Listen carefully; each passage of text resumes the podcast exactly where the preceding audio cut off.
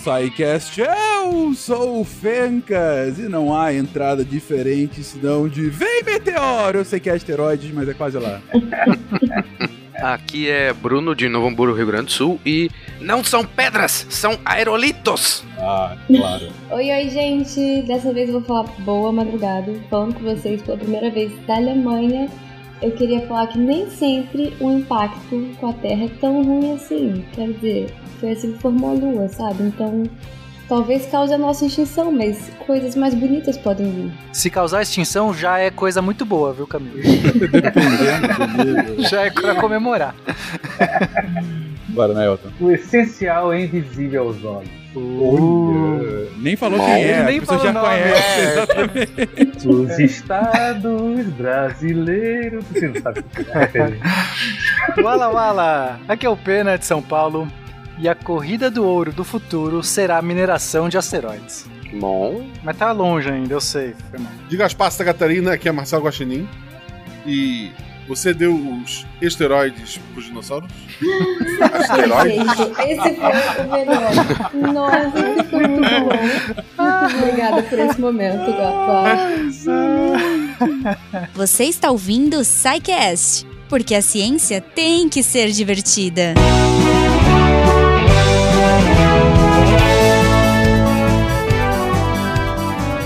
chegamos a mais uma sessão de recadinhos do SciCast. Eu sou a Jujuba e antes da gente ir pro episódio, eu queria lembrá-los aí também do podcast Toninhas, a extinção do golfinho invisível. O podcast é uma iniciativa do projeto Conservação da Toninha, apoiado pelo Fumbio, o Fundo Brasileiro para a Biodiversidade. Ele é um podcast ficcional de temática ambiental que apresenta a história da Bárbara, uma jornalista investigativa de uma grande redação de São Paulo, deslocada para cobrir uma tragédia ambiental no litoral de Ubatuba. O aparecimento de 33 carcaças de Toninha na beira da praia. Ele tem o roteiro assinado pela Luna Greenberg, da série Coisa Mais Linda, da Netflix, e a Bárbara, nossa protagonista, é feita pela Camila Mardila, a atriz do Que Horas Ela Volta. Ele é um podcast dividido em sete episódios. Olha aí, está em diversas plataformas, então você pode procurar pelo Toninhas, a extinção do golfinho invisível no seu agregador, ou clicar aqui no nosso post que todos os links estarão disponíveis. Então, se você quer saber mais sobre o golfinho mais ameaçado do Brasil, fica aí o nosso convite para que vocês escutem, prestigiem e conheçam esse trabalho que tá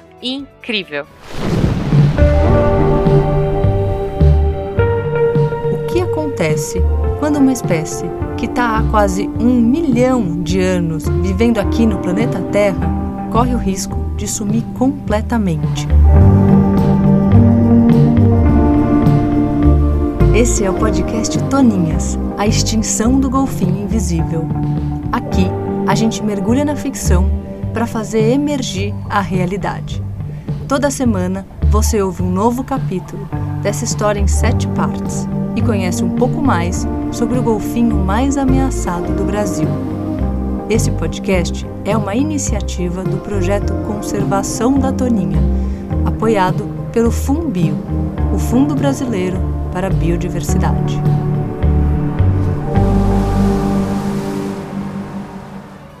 Claro, como a gente não poderia deixar de falar, estamos aqui com o Cambly, ele, o nosso querido patrocinador que tá aí sempre junto com a gente. Cara, eu quero lembrar vocês que estamos, olha aí, no mês da Black Friday. Então, tá rolando a maior promoção do ano, sério, a maior promoção do ano no Cambly, então até o dia 27 do 11, que é a Black Friday, todos os planos anuais do Cambly e do Cambly Kids estão com 50% de desconto no site. Cara, é, assim, é a hora, é a hora da gente aprender inglês.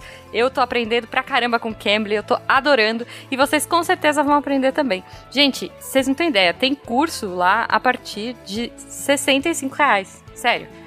Tipo, vai lá, entra lá no site do Cambly, C-A-M-B-L-Y.com. Se você ainda não fez sua aulinha teste, usa o nosso código SciCast, faz a sua aula teste, cara, se apaixona. E eu tenho certeza que você vai encontrar algum plano que cabe dentro do seu bolso aí e dentro das suas expectativas de aprender inglês para esse ano. Tá bom? Então, você entra lá, você pode usar o nosso código para ter o 50% off, que é o Best SciCast, ou você clica aqui no link do post que você já vai ser direcionado direto pro site com a promoção. Tá bom? Então eu espero que vocês aproveitem depois vem me contar o que, que vocês acharam aí do teste, do curso, das promoções, eu quero muito saber. E já que a gente tá trazendo podcasts novos aí, olha só, para apresentar para vocês, eu vou mais uma vez convidar as meninas do 37 Graus para falar um pouquinho sobre a nova temporada e que, cara, tá incrível. Então escuta o teaser aí e depois vem contar pra gente o que, que vocês acharam. Nesses últimos meses, a gente ficou presa dentro de casa. E a gente ficou refém da nossa própria cabeça. E dentro da nossa cabeça, a gente se deparou com uma coisa estranha. Uma coisa não. O Senhor da Razão. Um cara. O Senhor da Verdade. Misterioso. Trago e leve. Intrometido. Organizo e embaralho. Charmoso. Você acha? Um cara que já tava aqui antes, mas que agora, sei lá, tá mais debochado do que nunca. É o tempo. Eu só me passo. Parece que o tempo que passa na nossa cabeça não acompanha o calendário. O relógio não dá mais conta de contar a nossa vida. E o passado e o presente ficaram tão incertos e movediços quanto o futuro. Como que a humanidade pode ter chegado até aqui sem entender direito esse cara? Muito boa pergunta. Eu sou a Sara Zoubel. Eu sou a Bia Guimarães e é isso que a gente vai tentar descobrir na nova temporada do 37 Graus. Já que a gente não pode viajar para os lugares, a gente viaja no tempo. Adoro. Você pode ouvir o 37 Graus em qualquer aplicativo para podcast. E pra gente finalizar os recados da semana, olha só, eu vou falar, cara, do Promobit, né? Que essa comunidade Mara, a minha lista de desejos já está lá em cima. Já recebi algumas promoções muito legais. então, eu quero convidar você a fazer parte também dessa comunidade e conhecer aí as pessoas que encontram e compartilham as melhores ofertas da internet. Gente, sério, vocês não têm ideia das promoções que estão aparecendo. Veja, estamos pré-Black Friday, ainda nem começou, né? E já, e já tá aparecendo muita coisa legal, muita coisa bacana. Cara, coisas com 50% de desconto, sei lá, 70% de desconto. Eu tô maluca. Eu acho que eu vou ter que diminuir um pouquinho a minha lista de desejos porque eu tô recebendo avisos toda hora. Isso que é legal do aplicativo. Você vai, se cadastra, já põe as palavras-chave que você quer e ele vibra, né? Na hora que a, que a promoção chega, às vezes é muito rápido, às vezes a promoção dura, tipo, enquanto durar os estoques? Dura meia hora, dura uma hora. Uh, então, assim, o legal é você ter tudo certinho ali, tudo ajustado, porque vale muito a pena, cara. Lembrando sempre, claro, que todas as lojas que estão lá oferecendo as super ofertas, elas são verificadas pela equipe aí do Promobit e você não vai passar perrengue, porque além da verificação do Promobit, os Promobiters, sei lá, uh, os usuários aí do site, eles também vão avisar se é legal, como é que faz, se você tem que pagar com cartão X, com cartão Y, se não, enfim, todas as informações vão aparecendo, então isso é muito bacana, eu me sinto assim muito parte dessa comunidade de verdade, porque, cara, é, essas pessoas são muito minhas amigas, elas estão me ajudando a economizar. então, se você também quer fazer parte aí da Promobit, procura, entra no site, baixa o aplicativo, se cadastra e depois vem me contar o que, que vocês acharam de bom aí na Promobit. Tá bom? Espero que vocês tenham uma ótima semana, que vocês aproveitem muito o episódio e até semana que vem, né, gente? Beijo pra vocês.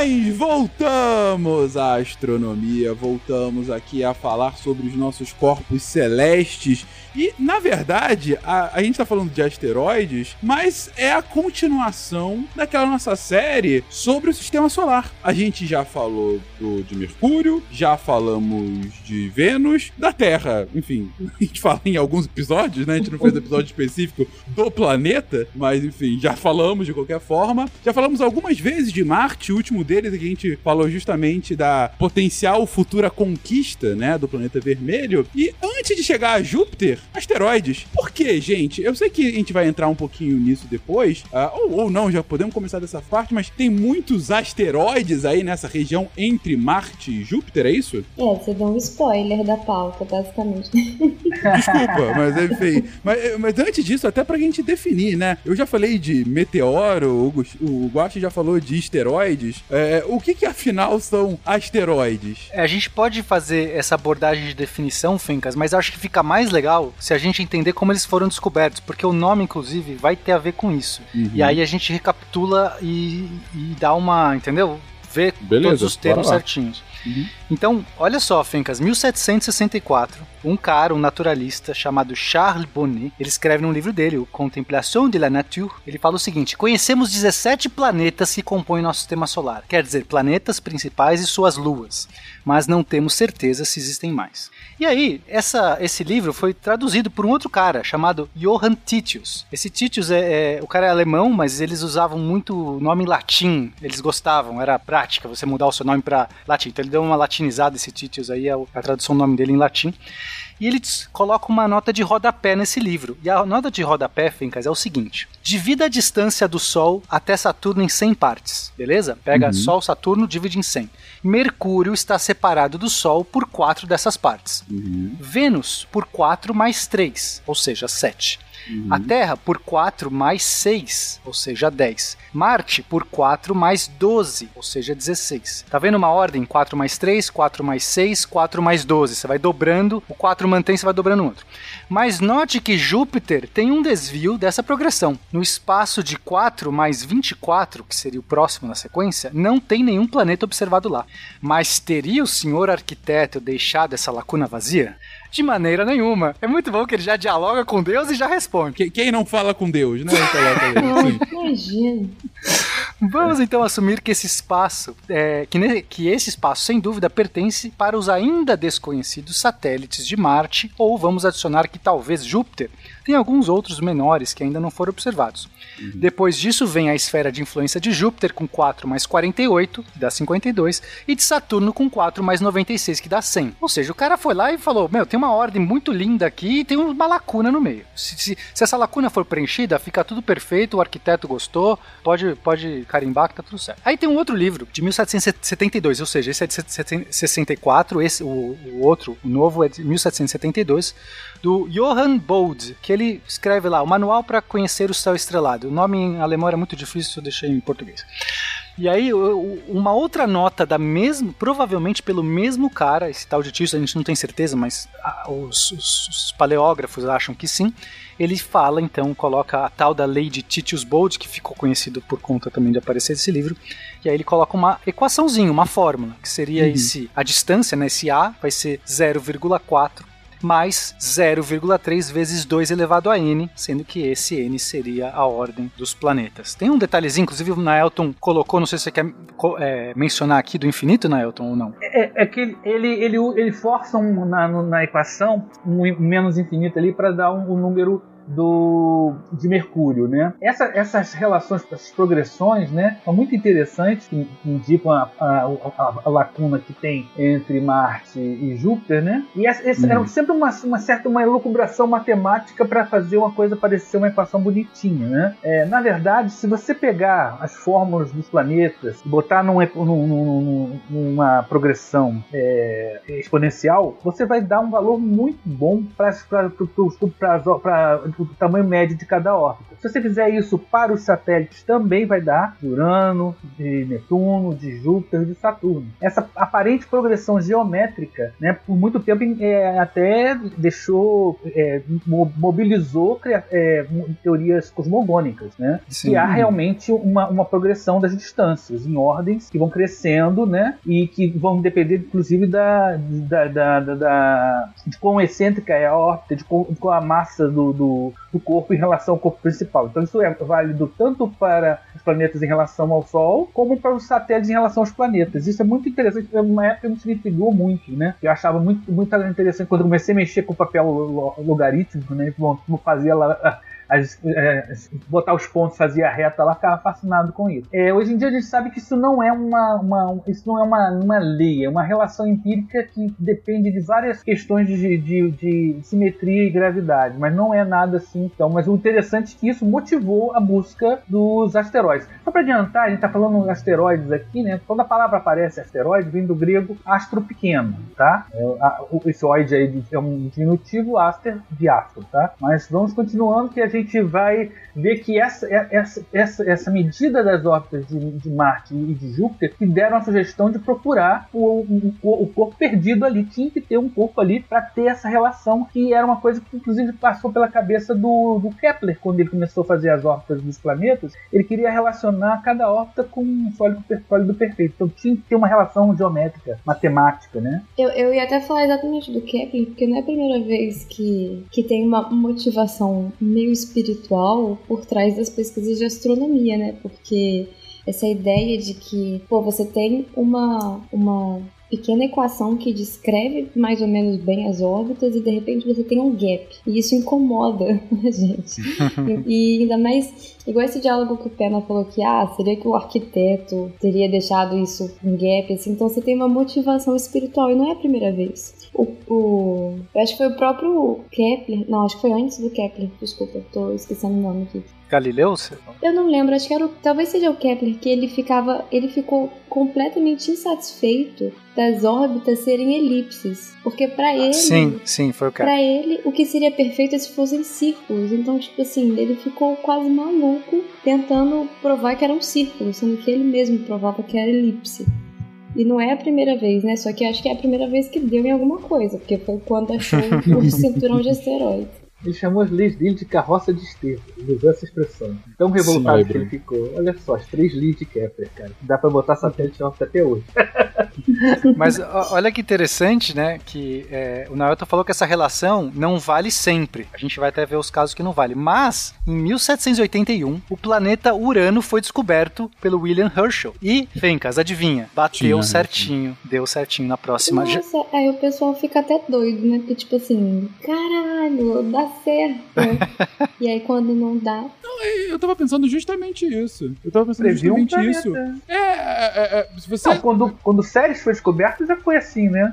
Opa, descobrimos, resolvemos, né? Então, exato, é, exato. É, esse é o ponto. Eu, eu imagino o, o, astrônomo, né, do século. Aí a gente tá falando do século XVIII ainda, né? Final do século XVIII. É, o, o, cara tá, tá, começando a conseguir é, calcular distâncias dos astros, tem instrumentos ainda muito mais primitivos comparados aos de hoje, né? Então, é claro que é, é mais complexo chegar a isso, mas aí você começa justamente com um método científico de vento em popa e, e começa uhum. a estabelecer relações e você vê que pela empiria, né, você testando, começa a ver de fato uma progressão geométrica. Eu, eu acho até natural você logo estabelecer, olha, deve ter realmente uma uhum. relação e inclusive essa evolução para algum tipo de essência divina, né? Ah, é assim porque Deus quis uma coisa uh, que de fato tiver, que, que, essa, que essa relação fosse completa dessa forma. Tem uma beleza, né? dividida. Exatamente, tem uma beleza associada, que é o mesmo ponto que a Camila trouxe aí, do círculo e da elipse, né? E de não aceitar de ser elipse. Mas assim, olha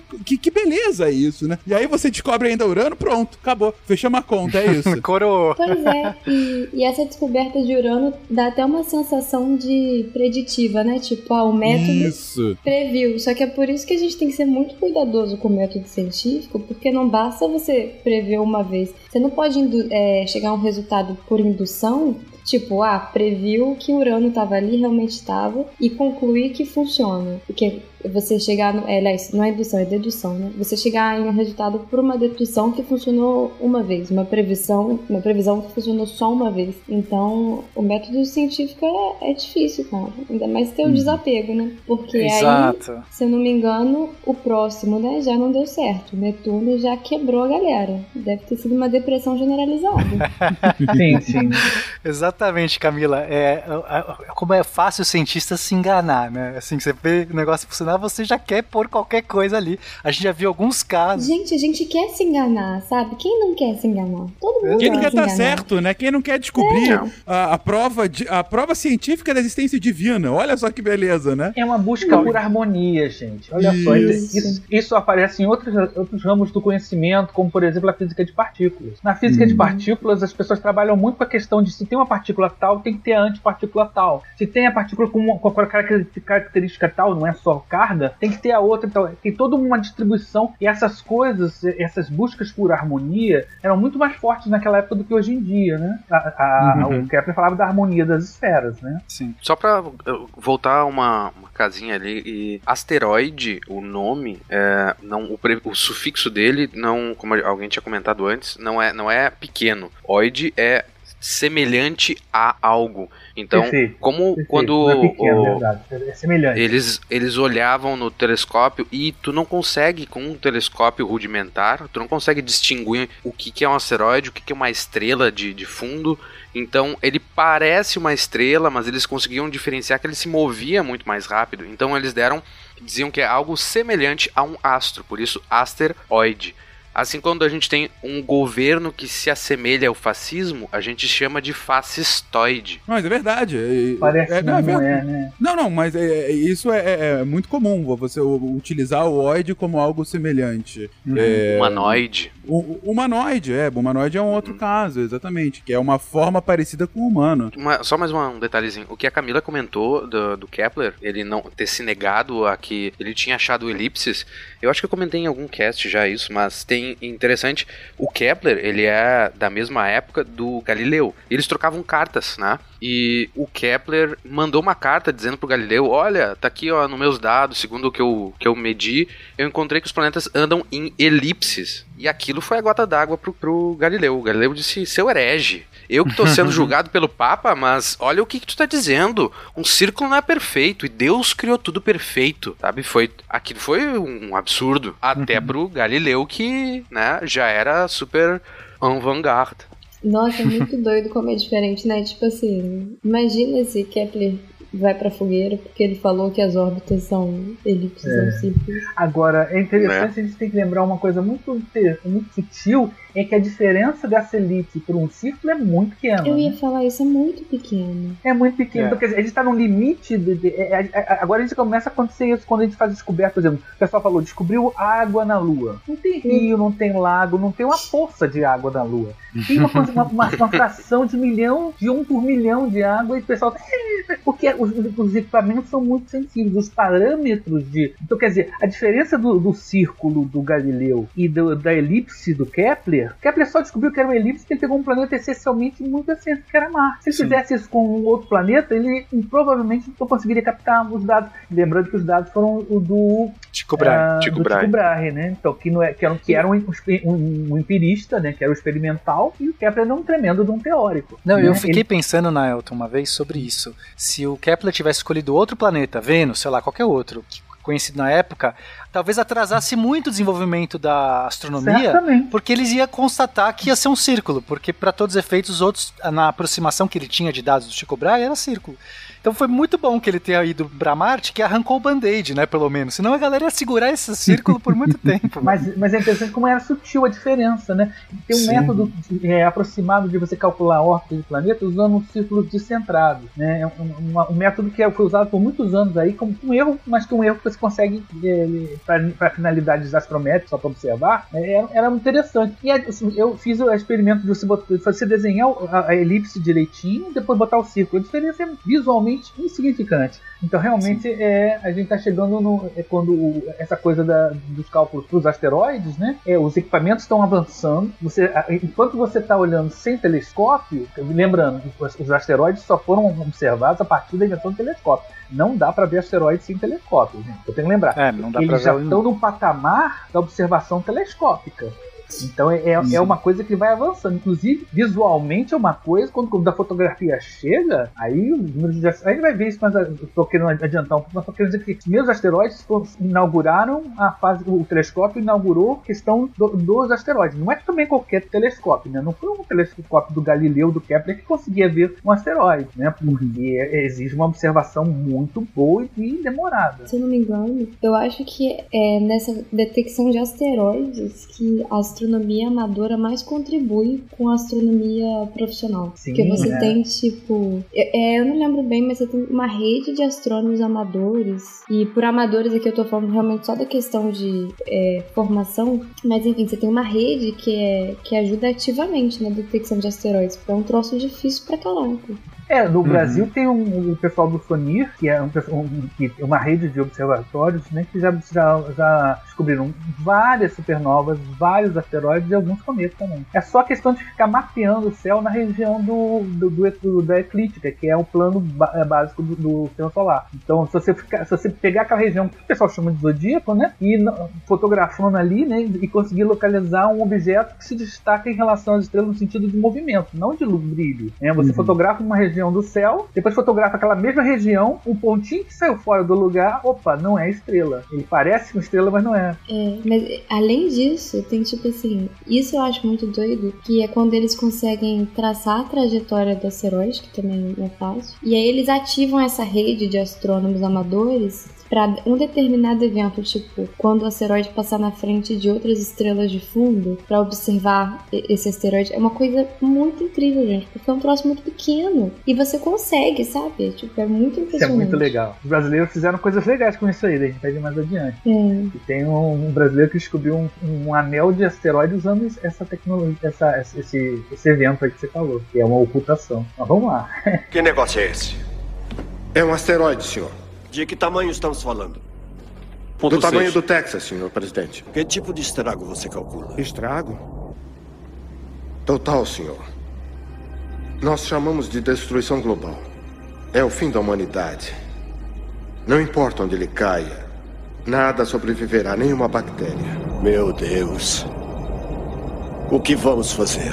Mas continuando, continuando aqui, eu- vocês estavam é, comentando justamente dessa, de- dessa escala, né, logarítmica que, que deu, fez parecer que havia uma razão cósmica ah, e, e uma, e uma harmonia, ah, e, e, enfim, ainda que alguns planetas não obedecessem isso, enfim, temos aí Urano ah, pra para confirmar tudo. Nessa época, todos os planetas, é, até a detecção de Urano, todos os planetas estavam bem, bem nessa, nessa regra. Seguindo que a regra, faltava, tá. que faltava era a lacuna. Tinha uma Uhum. lacuna vazia. Entre Marte e Júpiter, né? Exato. Então, em 1800, um cara, um, um astrônomo, na verdade ele era um- mais do que isso, ele era um editor de uma revista, era o Franz Xaver von Zach. Esse cara, ele tinha a revista que ele, que ele era editor era a Monolith, é, Monolith Correspondence.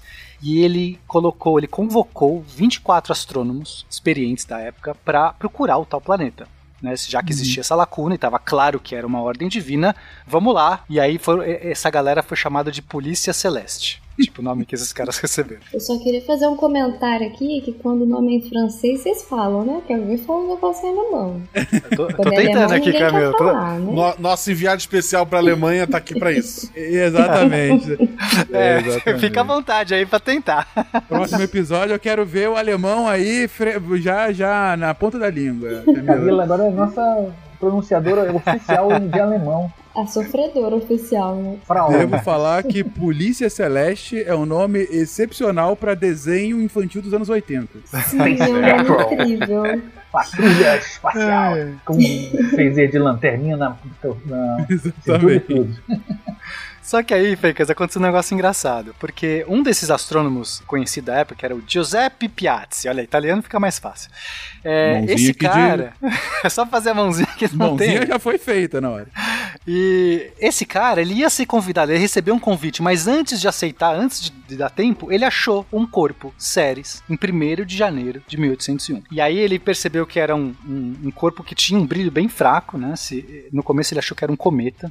E ele não estava nem por dentro dessa coisa, ele não tinha ainda sido convocado para a Polícia Celeste. Ele tava, ele fez uma observação pessoal mesmo, ele estava lá, né, da- das coisas que estava fazendo. Ele foi promovido direto pra delegado celeste, né?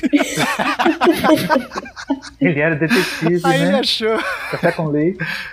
Aí ele achou que era um cometa. Só que ele começou a observar vários dias o negócio e ele viu que o movimento era muito lento, né? O cometa, ele costuma ter um movimento mais rápido quando está perto do Sol, porque ele é uma órbita muito elíptica. Então o cometa você vê ele, ele, ele, ele, ele andando rápido. Esse não, esse andava muito parecido com o movimento de planetas, assim, né? Não, não tinha um movimento rápido. Aí ele começou a ficar com dúvida, mas ele é muito pequeno, era um brilho, é como, né, como o pessoal falou, parecia só uma estrela com um movimento parecido de planeta. Então aí o Giuseppe Piazzi mandou uma carta pro Bold falando da descoberta dele. Só que o que aconteceu? Nessa. Como demora até a carta chegar, né? Não tem internet, tem o cara receber e tal. Quando foi todo mundo observar, afinal, a descoberta do cara, o tava com uma ofuscação no sol. O, o corpo, o tal corpo estaria passando atrás do sol. E aí ninguém tava vendo nada. Então tiveram que esperar é, vários meses depois pra esperar, né? Contando, ó, ele vai passar aqui, vai levar tanto tempo, vai aparecer ali. Não apareceu. Não aparecia. Todo mundo olhando, não aparecia.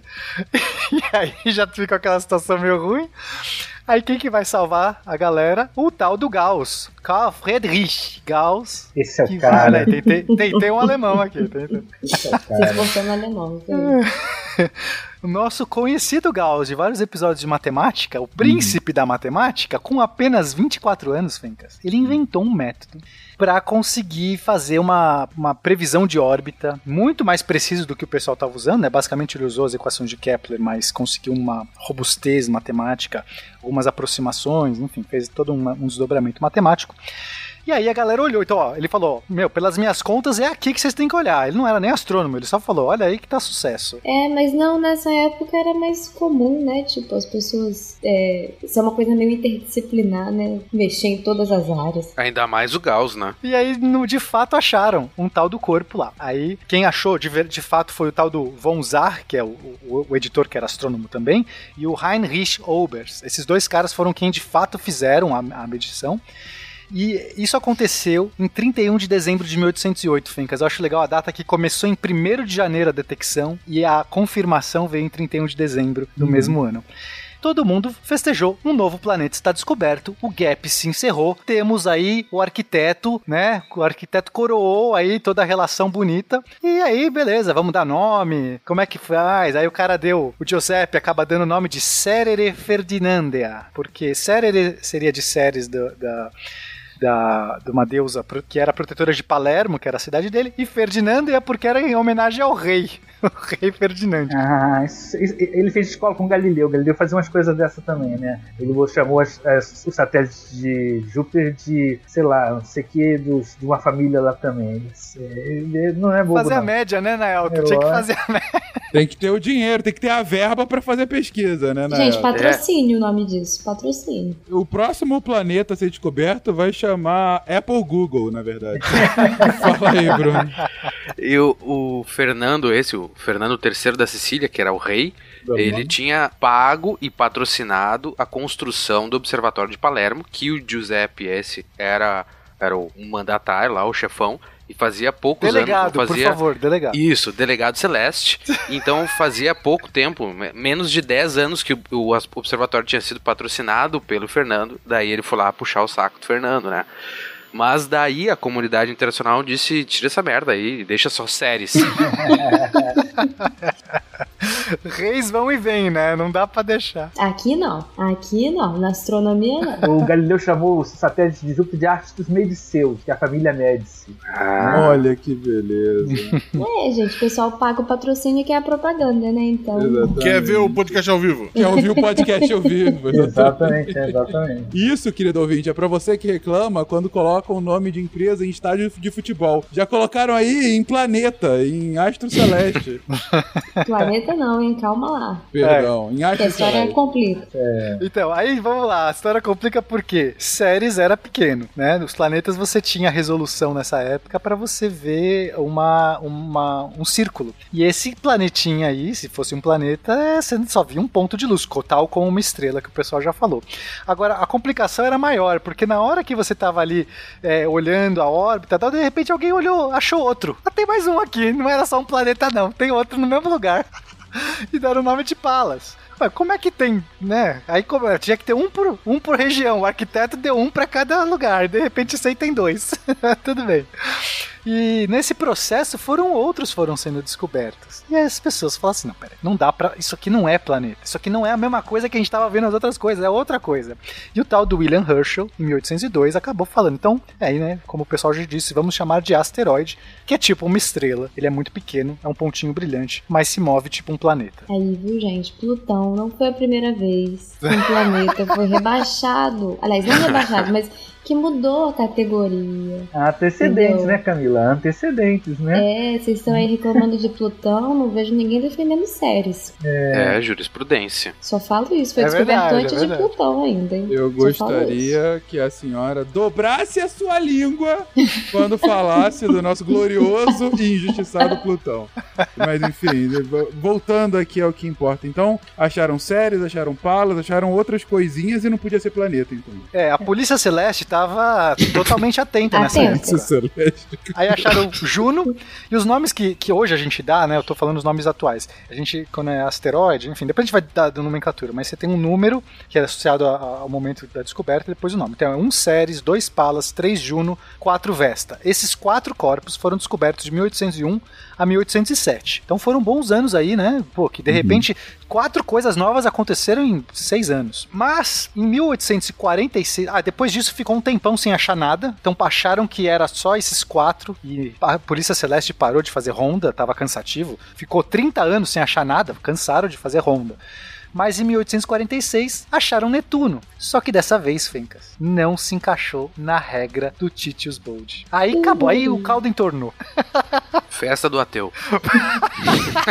Tem uma coisa interessante nesse período aí. Em 1840 surgiu a primeira astrofoto. Olha só que interessante. Antes do, do telescópio, ninguém tinha descoberto asteroide. Com a invenção do telescópio, descobrindo bastante, mas tem uma hora que meio que parou, né? Quando eles começaram a usar fotografia, a coisa disparou de novo. As coisas começaram a pegar objetos menores, menos luminosos, e registrar o movimento deles com muito mais facilidade. Então você vê como está atrelado ao desenvolvimento tecnológico, né?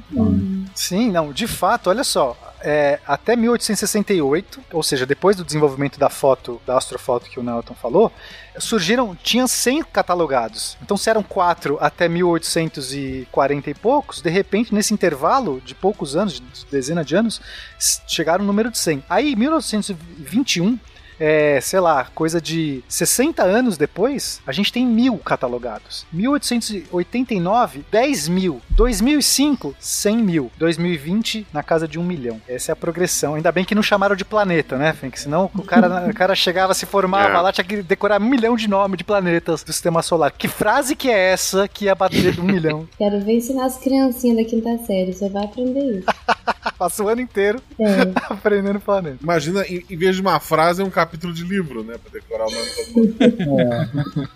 Mas, bom, que bom então que não colocaram como planeta, mas são corpos celestes que Peraí, eles Fencas, acharam. Você Oi. falou que bom que não colocaram como planeta? É, ou colocaram. Opa! e aí? Mesmo motivo motivo de de- o Plutão. De Plutão. E o PT? O Plutão. Ai, ai, os senhores, os senhores querem comprovar as suas hipóteses furadas. Mas, mas olha só, tu, tu- tu tem que olhar pelo lado bom. Ceres, Vesta, eu não sei se os demais. Palas e Junos também, Juno também, mas eu tenho certeza que Ceres e Vesta eles foram promovidos de asteroides pra planeta não. Então eles fazem companhia pra Plutão. Vesta não, só série. Ah, é? Só série, pode, pode, Ah, guardar- perdão. pode botar o Vesta na- no- de volta lá na. Demitido Rebate de novo.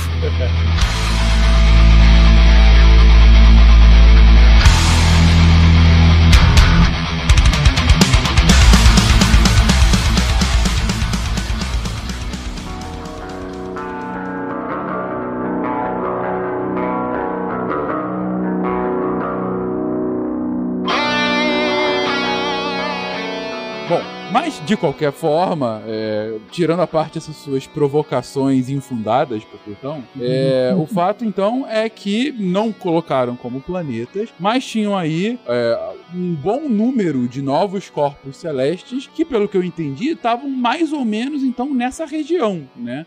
Estavam ali vagando por ali. E eu até imagino a dificuldade que foi de encontrar antes, bem pelo que o Nelton comentou, né? Que a partir do momento em que você consegue ter um desenvolvimento tecnológico mais aprofundado, você tem como enxergar, né? Esses corpos celestes que, pelo que eu tô entendendo, têm algumas dimensões de grandeza menores do que pô, os planetas, essencialmente, né? Então imagino que tenha uma, um potencial de você enxergar eh, a olho nu, eu acho que seja impossível, mas mas mesmo com algum aparelho, você precisa de um aparato cada vez melhor para conseguir fazer a observação. Inclusive essas fotos que, que o Naelton havia comentado que ainda não existia, certo? É, a, a foto em específico que ajudou é que você podia comparar placas. Comparar duas fotos. Isso é que fez toda a diferença. Ah, entendi. É o que eles chamam de blink. Você tira duas fotos do mesmo, do mesmo lugar e compara ao longo do tempo, é isso? Isso, aí você vê um ponto que anda, né? Uma estrela que anda. Porque é tudo estrela. Esse- quando você bate uma foto, você, tudo estrela, você não sabe. E Você não, são milhares de estrelas, você não conseguiu ver todas. Você tá lá, você tem uma foto com trilhões de estrelas. Aí de repente você bate uma outra, tem as mesmas trilhões, mas uma andou. Aí você fala, isso aqui não é estrela. Isso. É, só- e só pra deixar claro pro, pro ouvinte que esse negócio de andar não é durante a noite, é assim, é um movimento durante as noites. Isso, isso acontece. Isso. Depende sempre da distância. Isso. Se estiver muito pertinho, o movimento é de uma noite para outra, dá tempo de perceber, mas aí tem que estar bem perto. Se estiver mais distante, é alguns dias, né? Né, Tem que ser... E eles faziam um que eles chamam de blink, é, é um piscado. Eles pegam várias fotos, duas, por exemplo, e piscam, ou seja, bota uma, bota outra. Aí as, as imagens, a estrela que sumir num- de uma para outra, né? As estrelas que vão, elas vão estar todas a- a- alinhadas, né? O telescópio está acompanhando o movimento das estrelas, a rotação da Terra, e o movimento do asteroide é diferente do resto desse movimento todo. E quando você pisca essa imagem, assim, um blink mesmo, né? Você percebe que uma mudou, né? Não, é, hoje em dia isso é super fácil com o computador e o CCD. Mas com as placas. é, Isso com que as- eu ia falar. Cara, eu já vi essas placas. Eu vi, eu, eu já vi como é que era isso, eu É. sou velho, eu sou velho. eu vi como é que é que se fazia antes, antes do computador, antes da Eu, digitalização eu de ia placa. falar, eu vi porque no, no Observatório do Valongo tem, né? Pra você ver. Isso. Nós valonguianos vimos essa, essa peça de museu. Já viram a peça É. de museu lá? O, é o Astro Record, que era o nome do equipamento, Sim, né? Mas tá lá no. tá no museu hoje, né? Mas, mas tá lá. Devia ser muito difícil. Imagino, é, é um jogo dos sete erros da vida Isso, real, né? exato, falou Você bem, ficar chefe. olhando um monte de pontinho, qual é o que se moveu um pouco? Gente do céu. Detalhe que eram placas de vidro. As primeiras placas astronômicas eram placas de vidro. Você sobrepunha as placas de vidro, ou botava em duas, em dois com du, um, uma espécie de um binóculo, fazia tipo aquelas brincadeirinhas de estereogramas, né? E tá. E era uma, uma mesa grandona com uma parte mecânica, analógica, né? E era um negócio interessantíssimo. Agora, com o computador, o pessoal faz isso direto agora. Ah, né? imagino. Tem sistemas que fazem isso automaticamente. Tu tá descobrindo uma quantidade enorme desse herói. Imagino. Pra quem quiser, vou aproveitar, tava mais adiante na pauta, mas tem um simulador, é, simulador de astrometria por Blink. é legal. É, é de uma universidade lá, Gettysburg, acho que é dos Estados Unidos, não tenho certeza, mas o link vai estar no post. E eu cheguei a usar na graduação, numa cadeira de astronomia, foi bem divertido. É bem chatinho de usar, porque tu tem várias. Tem todo um manual até traduzido em português. Fica pra quem quiser investigar. É bem legal até usar em sala de aula. Acho que pro ensino médio seria viável. E tu mostra tudo isso. Daí dá pra te calcular o, tamanho, dá pra te calcular a velocidade relativa. Mostra um monte de coisa bem legal num simulador. E ele usa dados reais no. Tu bota no computador. E ele funciona como o, o Naelton tava explicando. Tipo, é tipo, compara duas fotos e tal. Eu, eu queria só uma, uma dúvida de, de leigo. A astronomia é uma ciência humana? A astronomia a gente fica brincando que é uma ciência. É a, a humanas das exatas, porque.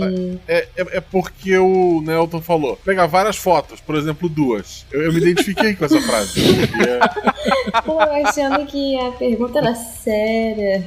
Mas é, mas é Do-. Do Guaxinim, Camila, você tem que sempre esperar diferente. Eu expressei mal, eu expressei mal. É que você vai fazendo em sequência, né? Tem, É. A mesa que a gente tinha lá no, no Valongo eram duas. Eram só duas fotos cada vez. Mas tem dispositivos que poderiam fazer com mais fotos e você ia fazendo em sequência. Né? Tá certo, né? Falou muito bem. Dá típico pro Missangas. Não me chamam pro Missangas, então. Aí, cara, tem que dar uma Aí, Jujuba, tá aí o, o, o choro tá anotado. Vamos lá.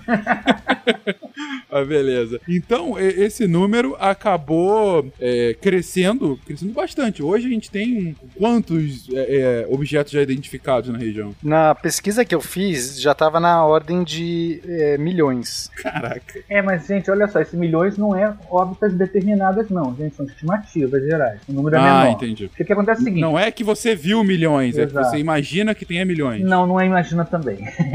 Você Não? tem como medir a quantidade de asteroides sem determinar cada um deles. Você faz uma medida meio por estimativa, não é uma imaginação, é uma, é uma estimativa, né? Não Ah, é um chute. é, sim, sim, entendi, entendi. Entendeu? Mas, você, mas as órbitas tem, tem diferença entre você saber exatamente a órbita de um asteroide e saber a quantidade. Por exemplo, você pode medir, por exemplo, a radiação de infravermelho de, um- de uma, de uma, de uma região e determinar que ali tem um excesso de infravermelho que são de corpos que estão passando por ali que você não está vendo. Né? Então você pode estimar a quantidade de que chega a mais de um milhão. Agora, é, em termos de órbitas calculadas mesmo, está na faixa, entre no cinturão principal, uma coisa na faixa de 30 mil, fora do cinturão, mais uns 10, 20 mil. Né? Acho que deve chegar uns 100 mil no total de órbitas. Isso vai sendo atualizado todo dia. Tem um site da, da IAU chamado Minor Planet, inclusive a gente vai conversar agora sobre o que, que é Minor Planet, né? Em que você tem isso atualizado. Toda vez que você, você observa um asteroide, você dá um nome provisório para ele. Você descobriu, você sabe que ele é um asteroide. Você- essa medida que você fez de duas placas, sabe, Guarda? Você sabe que aquele corpo é um, é um asteroide. Mas você precisa de mais placas para que você determin- determinar a órbita. Dois pontos só não, de- não dá para determinar a órbita. Mas você percebe que aquilo ali é- não, é um, um- é, não é uma estrela. Aí você pode até chegar a ficar na dúvida se é cometa ou não. Tem alguma maneira de, de, de ver isso. Aí você dá um nome provisório, que geralmente é o nome do ano, número do ano, né? Mais duas letras. Uma letra identifica a quinzena do ano e, e a segunda letra identifica o asteroide descoberto naquela quinzena. Então, na 2020, AB. né? Por. Quando você tem um asteroide com nome com esse nome assim esquisitinho, significa que a, órbita dele ainda não está perfeitamente determinada, porque não tem medidas suficientes. Quando você tem medidas suficientes e tem a órbita bem determinada, aí você pronto, pode dar um nome para ele. Aí tem toda uma tradição que é, começou com, é, com deusas gregas, aí acabou as deusas gregas, foram para as ninfas gregas, acabou as ninfas gregas, eles usaram outras culturas. Aí o pessoal começou já a liberar, tem, aí o, o cara que descobre tem uma certa liberdade de colocar um nome, não é qualquer nome que pode colocar. Tem um, um- eu tinha um pesquisador que trabalhou em colaboração com a gente lá no Observatório do Valon, no Rio de Janeiro, chamado De Berrone, ele era um belga, a gente chamava ele de imã de asteroides. E o cara descobria asteroides com tanta facilidade, usando aquele mecanismo, o tal do Record, e que ele começou a dar, ele tinha um trabalho de colaboração com o Brasil, então ele começou a dar nomes de homenagear o Brasil. Então ele tem um que é Brasil, tem um que é Dom Pedro, tem um asteroide que é. Tem um asteroide chamado Valongo, tem um asteroide. Socorro, Dom Pedro não. É, acho que Dom Pedro. Não, tem... mas é, o Dom Pedro, Dom Pedro, né, Dom Pedro, Dom Pedro foi patrocinador da astronomia do Brasil também, né? Tem o, o série de Ferdinando lá. É. é. Por que não? Mas o Ferdinando pelo menos caiu, né? O do Pedro ficou. É, o Dom Pedro, o Dom Pedro tirava do bolso dele pra patrocinar a astronomia brasileira. Ele deve muito a Dom Pedro. Do bolso dele é também, né? O bolso dele tinha muito dinheiro errado ali, então. O bolso dele também era chamado de cofres públicos, né? O, o bolso dele que tinha o dinheiro que não era dele. Caixa 2 pra astronomia, brother. Meu Deus. Astronomia é maravilhoso. O dia 2 de dezembro é o dia do astronômico brasileiro, né? Por causa do nascimento de Dom Pedro. Dia 2 de dezembro, é isso? É, dia 2 de dezembro, é. Dia da astronomia Olha brasileira. só, não sabia que era homenagem a ele. Bacana. É. Foi um patrono de tal. É, e aí, assim, antes de continuar, tem que fazer a pergunta. Descobriram um asteroide agora. Qual é o nome que vocês dão? Ah, com órbita determinada? Depende. Ah, vocês descobriram agora. Quero dar um nome. Eu tenho que dar um nome agora pensando. Tá lá o senhor da, da Sociedade de Astronomia Internacional. Ou seja lá qual é o nome. Eu vou dar de Fencas, tranquilo. Poxa, que Tarek. homenagem. Tarek. Tarek tá longe de mim, eu tô feliz. Não, tem que ser. Gente, se descobre um agora, tipo assim, se tiver em rota com a Terra ainda mais, eu acho que tem que ter um nome bem apocalíptico pra homen- homenagear esse ano, sabe? Tarek! Eu mantenho meu voto. Tarek. Ferroce. Asteroide Ferroce. É, Ferrou-se, né? Beleza. Ou só 2020, né? Que é o. Nossa, 2020, pronto. É, exatamente. Eu acho que nesse momento, tipo, nesse momento podia ser até nevada, sabe? Que a gente tá aqui esperando a apuração dos votos, que nem trouxa, já tem, tipo, muito tempo. É, é verdade, é verdade. Um meteoro em 2020 a gente vai chamar de terça-feira. É. Faz sentido, né? O nome é faz sentido, é, ok. É. Mas vamos lá, vamos continuar. Gente, então, beleza, a gente chega num ponto em que. é, ah, vamos fazer uma recapitulação rápida pra continuar. A gente começa comentando que ne- nessas descobertas de corpos celestes aqui no nosso sistema, é, em determinado momento viram que poderia haver algum tipo de, de, de, de padrão, né? Um padrão cósmico em que você tinha escalas que, que acabavam separando ah, os planetas a partir do Sol, e aí você conseguia ter uma razão. A partir dessa razão, começaram a investigar novos potenciais planetas na continuidade, na, na continuidade dessa razão. E a- ao que foram investigando, em determinado momento, viram que naquele espaço entre Marte e Júpiter deveria ter um planeta em determinada região. Ah, acharam um corpo celeste, ao qual deram o nome de Ceres, só que logo depois acharam um segundo, e depois um terceiro, um quarto, e opa, tem alguma coisa errada, não devem ser corpos celestes, e hoje a gente já tem aí uma dimensão de milhões de, de, de corpos celestes naquela região. E é esse nome que a gente está chamando agora de asteroide. Mas a gente sabe então qual é a definição? O, o que define um asteroide? É um planeta muito pequenininho, menor do que um planeta não? Só antes de falar nisso, antes, perdão, é só um disclaimer. Apesar da gente saber ou estimar que tenha milhões um ci- cinturão de asteroides, não é nem perto do que aparece num Star Wars da vida, né? Que tu tem que ficar desviando, assim, puxa, uau, nossa, eles se chocam toda hora.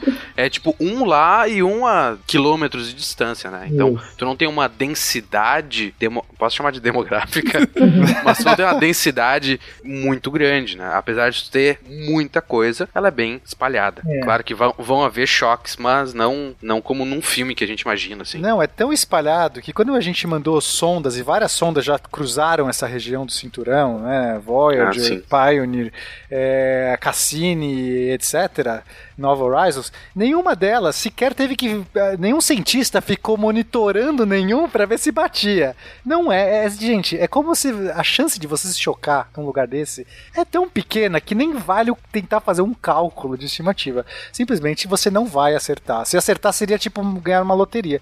Então, realmente, esses filmes que adoram pôr o cinturão de asteroide como uma coisa que você tem que desviar, é só uma bobagem. Quer dizer, não é bobagem, é- mas não tem nada a ver com a realidade, não corresponde em nada. Não no nosso universo. É le- é não le- no é nosso legal, sistema mano. solar. Mas pode ser que lá em. Dagobah seja assim. É porque o Star Wars é, é, é, é, é num lugar muito, muito distante daqui. Exatamente. Não é o nosso mundo. Isso. E lá eles, estão, lá eles estão se movendo a uma velocidade muito grande. É, mas se tivesse tantos, eles teriam co, co, co- é, como chama? Eles teriam grudado uns nos outros. Do jeito que mostra, ali não teria como Se ficar. as leis de- da física forem iguais num espaço muito distante daqui também. É, o som se propaga no espaço, então realmente já, já não Olha é só, igual. já tá tudo diferente aí, né? Não, é- não é o Han Solo que usa parques como medida de tempo? Sim. Não, é isso. É, é outra física, gente. É, é, lá não tem física, tem a força. O- Eu acho, mas assim, é muito difícil, mas imagina que falta de sorte, você manda uma sonda, quando ela finalmente passa de Marte, tipo assim, tipo, é um parto, demora uma vida, aí passa, bate um asteroidezinho assim, tipo, no espelho, acabou. no espelho. Eu fiquei pensando no espelho, no retrovisor. Ela não vai poder fazer baliza quando chegar em Marte, né? É um caminhoneiro do- da galáxia, eu adorei a figura do batendo no espelho. Bom, mas voltando aqui, Fencas, a sua pergunta que eu- sobre essas coisas foram descobertas e aí nesse começo foi dado esse nome genérico. Só que muita coisa hoje já foi descoberta, a gente já avançou muito.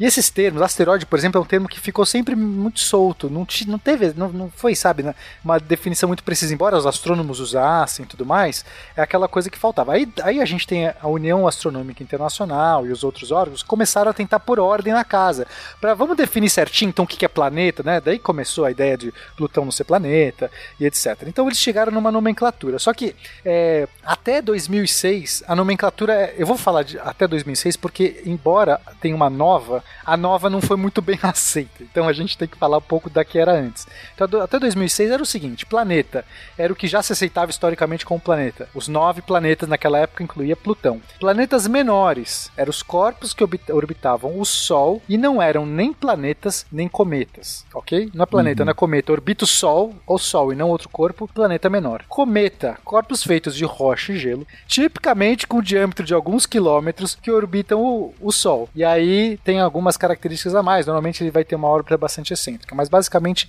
que, o que eles definiam como cometa eram corpos que também tem uma questão histórica de cometa, né? Você vê que não é uma boa definição. Corpos feitos de rocha, só tipicamente, isso não parece uma boa definição, mas era o que se aceitava, porque para cometa é, tinha gelo, era além de rocha, ele tinha gelo, e quando se aproximava do Sol, gerava uma cauda. Você vi- visualmente, para um astrônomo, era diferente ver um cometa do que outro corpo. Então por isso que cometa entrou nessa parada. Embora tecnicamente, às vezes, tem coisa que se confunde, a gente já vai falar sobre isso. E aí tínhamos uma outra definição: satélite natural. Qualquer corpo que orbita um planeta ou planeta menor. Tipo, fez sentido? Planeta era o que a gente já sabia, planeta menor era tudo que não era nem cometa nem planeta e orbitava o Sol. Satélite natural é o que orbita outra coisa, tanto faz o que seja, orbita outra coisa que não o Sol, é satélite natural. E cometa é que é feito de rocha e gelo e, e tem aí essas características. Não eram boas definições, nenhuma dessas eram boas definições, mas era, o- mas era o que a IAU, a União Astronômica, convencionava. Então, é, eu tenho até uma pergunta sobre isso, que não fui eu que fiz a pauta, sabe? Porque hoje tem pauta. isso, isso chegava a ser uma definição da IAU, porque até onde eu sei, não tinha definição para planeta até 2006. E realmente, assim, o que você leu não tem uma definição. Você tinha os nove, mas você não tem uma definição.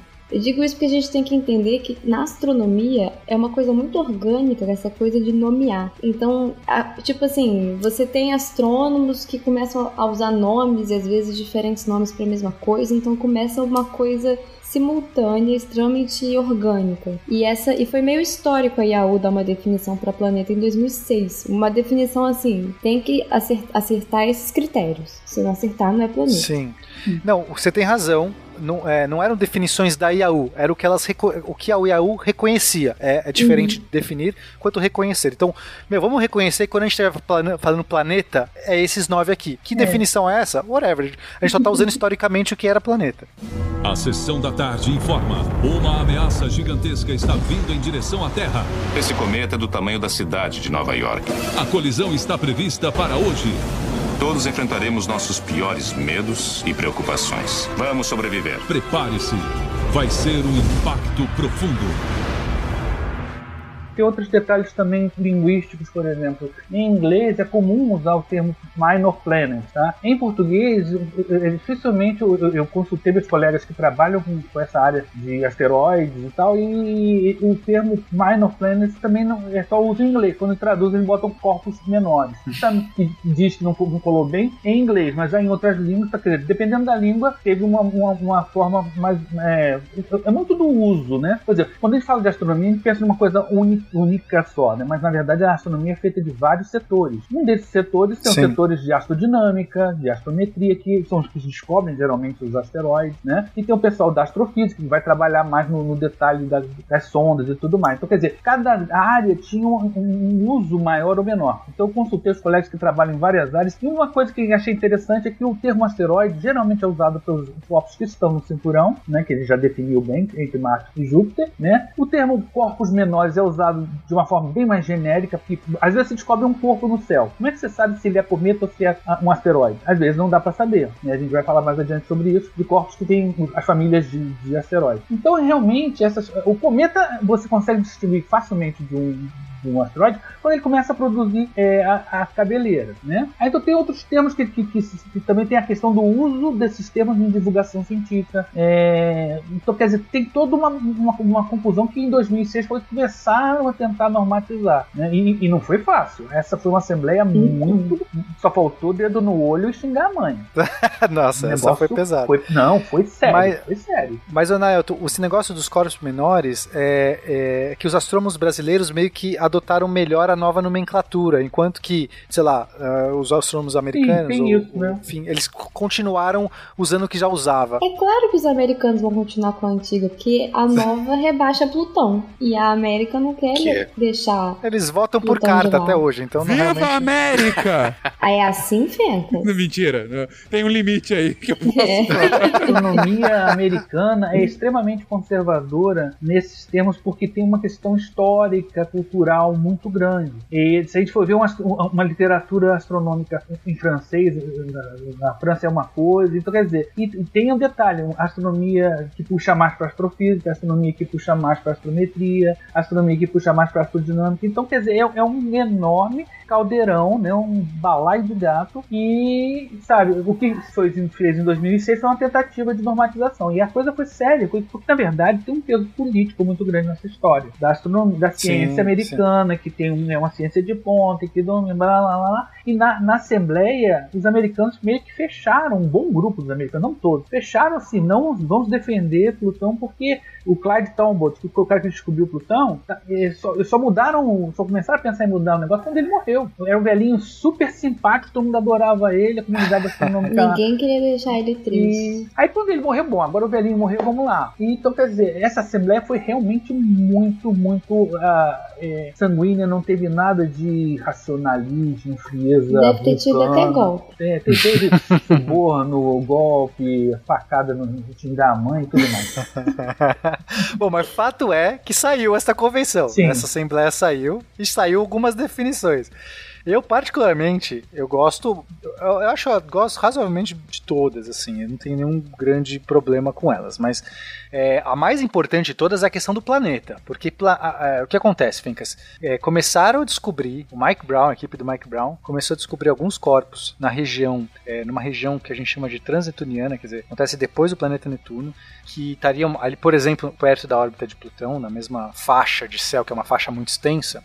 E aí começou, eles viram que se se achar aquele corpo, acharam outro, acharam Eris, acharam Haumea, Makmak, ia ter muito mais, né? Assim, dava pra entender que tava, tinha muito. Aí é a mesma discussão de asteroides. Você vai querer chamar de um milhão de.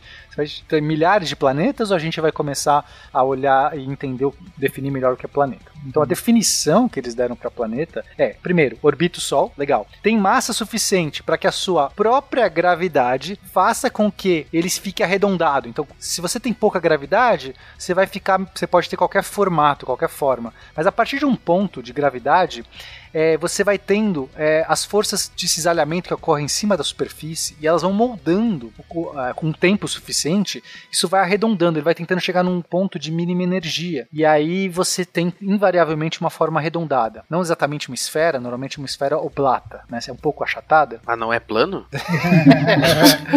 Não sei, é, eu constatei a última vez que não era, mas às vezes muda, né? Já mudou várias vezes. Mas enfim, então, ou seja, uma forma arredondada. É, e C, terceira opção, terceiro item, tenha limpado a vizinhança ao redor da sua órbita. Ou seja, não basta orbitar o Sol, não basta ser redondo. Você tem que ser o único corpo, ou o corpo dominante. Você tem que ter agregado todo o material, o lixo, né? Ou outros asteroides, outros corpos que estão ali, virado tudo numa massa só. Nossa, lixo é uma palavra muito forte, tá, gente? Eu, Tá, é verdade. eu, eu perdi no último ali. Eu tava redondo, eu tava orbitando, agora limpar as coisas em minha volta, eu não é, é, o Guaxinim tem que ter limpado todo, todo o lixo que tava ali. Não, ali, Entendeu? essa pandemia tá difícil.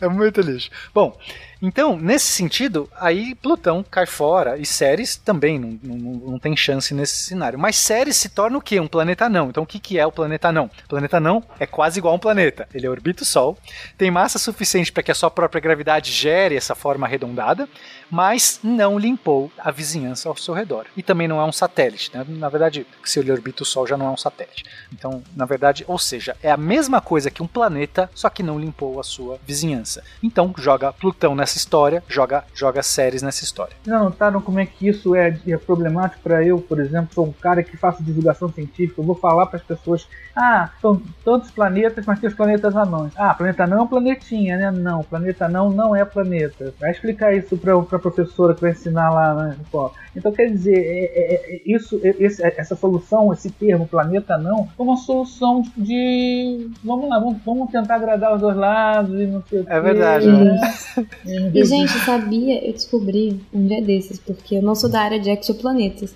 Mas se você ver essa definição de planeta, o que, que você vai pensar, tipo, pra exoplanetas? É a mesma coisa, só que orbitando uma estrela. Só que simplesmente não é. E eu fiquei muito puta com isso, porque, tipo, era tão simples. Se fosse. O, o termo usado foi, foi Sol mesmo lá no, no documento original? Pra mim era tão óbvio que esse Sol aí era qualquer estrela, mas no documento original Não, era pois Sol. é. Hoje, hoje você não tem uma definição para exoplaneta e você tem exoplanetas detectados que não estão orbitando estrelas, estão orbitando remanescentes, sabe? Então Hum, isso é uma discussão entendi. atual. O, qual é a definição de um exoplaneta? Tem planetas errantes também, né? É, mas planetas errantes é igual planeta não. Tipo, é planeta, Sim. mas não cumpre as três, né? Por que caso, não colocam outro nome, cara? Tem tanto nome por aí, sabe? É, é Planeta verdade. não, os Brubbles. Pronto.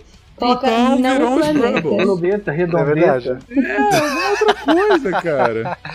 Concordo. Pensando agora, né, nessa reflexão, eu acho que eu já não gostei mais da definição que eu gostava Não, mas, antes. gente, mas na verdade, olha só, a palavra planeta no original grego é astro vagante. Não tem a ver com tamanho, não tem a ver com nada disso. É um astro que, Sim. que- é um astro que não- diferente das estrelas fixas. Então, quer dizer, esse termo ele é muito genérico. Qualquer coisa, né? Mas, mas é porque se consolidou, né, Naelton? Isso.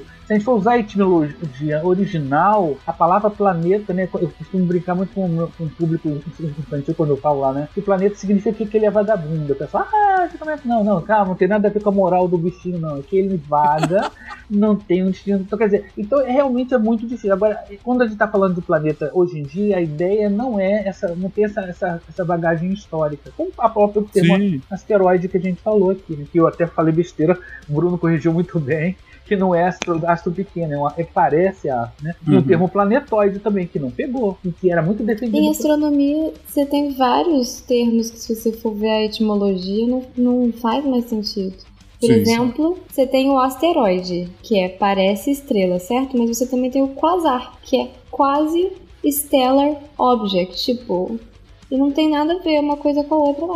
Exatamente, Sim, não tem nada- E asteroide não tem nem mais nada a ver no sentido de. É muito diferente de estrela. Se você- Uhum. depois que a ciência evoluiu, você vai assim: meu, isso aqui é um corpo que não tem nada a ver com uma estrela. A lista é enorme. É, não é a estrela como a gente conhece, né? A gente pensa em estrela logo como bolas de, de hidrogênio, Sim. de plasma e tal. É, é que as definições vão mudando, é, quer dizer, os nomes ficam e as definições mudam, o sentido, o sentido por trás muda. Quando a gente vai entendendo melhor o que é aquele negócio, aí o sentido muda. Então, planeta hoje não é mais o sentido errante, até porque todas as órbitas de planetas são bem determinadas. Ele de errante não tem nada. A diferença é que era errante comparado lá atrás, quando as pessoas viam estrelas fixas. Parecia que tinha uns pontinhos que andava diferente. Que também não são fixas, é tudo. Que também não são fixas. Exatamente. E, e o planeta errante, que é o único errante. É, Esse é o verdadeiro errante. Gente, pra, pra quem não sabe, planeta errante é aquele, aquele que não orbita nenhuma estrela. Por exemplo, um- uma Terra, um Júpiter desgarrou do Sol, porque acontece, as órbitas elas são estáveis em pequenas escalas. Em grandes escalas, elas mudam,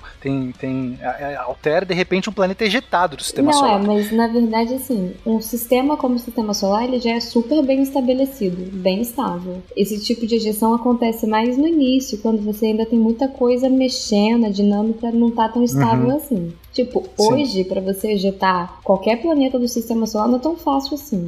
É, pode- mas às vezes pode passar perto de uma outra estrela. Acontece, né? De uma outra É estrela passar. muito Mas pouco provável. Sim, mais provável do início. Não, é, é muito melhor o planeta errante, né? O planeta acertante ele matou todo mundo. Pois é. O que me leva à minha próxima pergunta. Nibiru é um planeta errante? Nibiru não Então, se você tivesse falado Thea, eu levava a sério a sua pergunta, Fencas, mas Nibiru não dá pra levar a Nibiru sério. só existe na cabeça dos Nibirutas.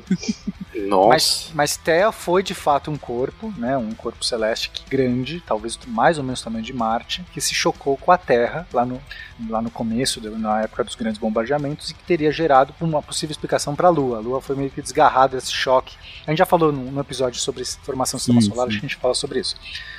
Mas Nibiru não dá pra. Então se definiu Mas- umas coisas que todo mundo confunde com asteroide, pra pelo menos que acho que o nosso público leigo ter essa informação pra ele poder. E a gente já viu, discutiu bastante a questão de planeta, planeta menor, mas tem coisas que o pessoal sempre confunde com asteroides, que são os meteoros, os meteoritos, os meteoroides. Eu confundo. É, isso é é outra, outra questão, mas só pra gente talvez fechar, porque acho que essa é a, é a próximo item. É pra gente, só pra gente fechar esse, esse definição de 2006, aí isso faltou corpos menores do sistema solar, que seriam o quê?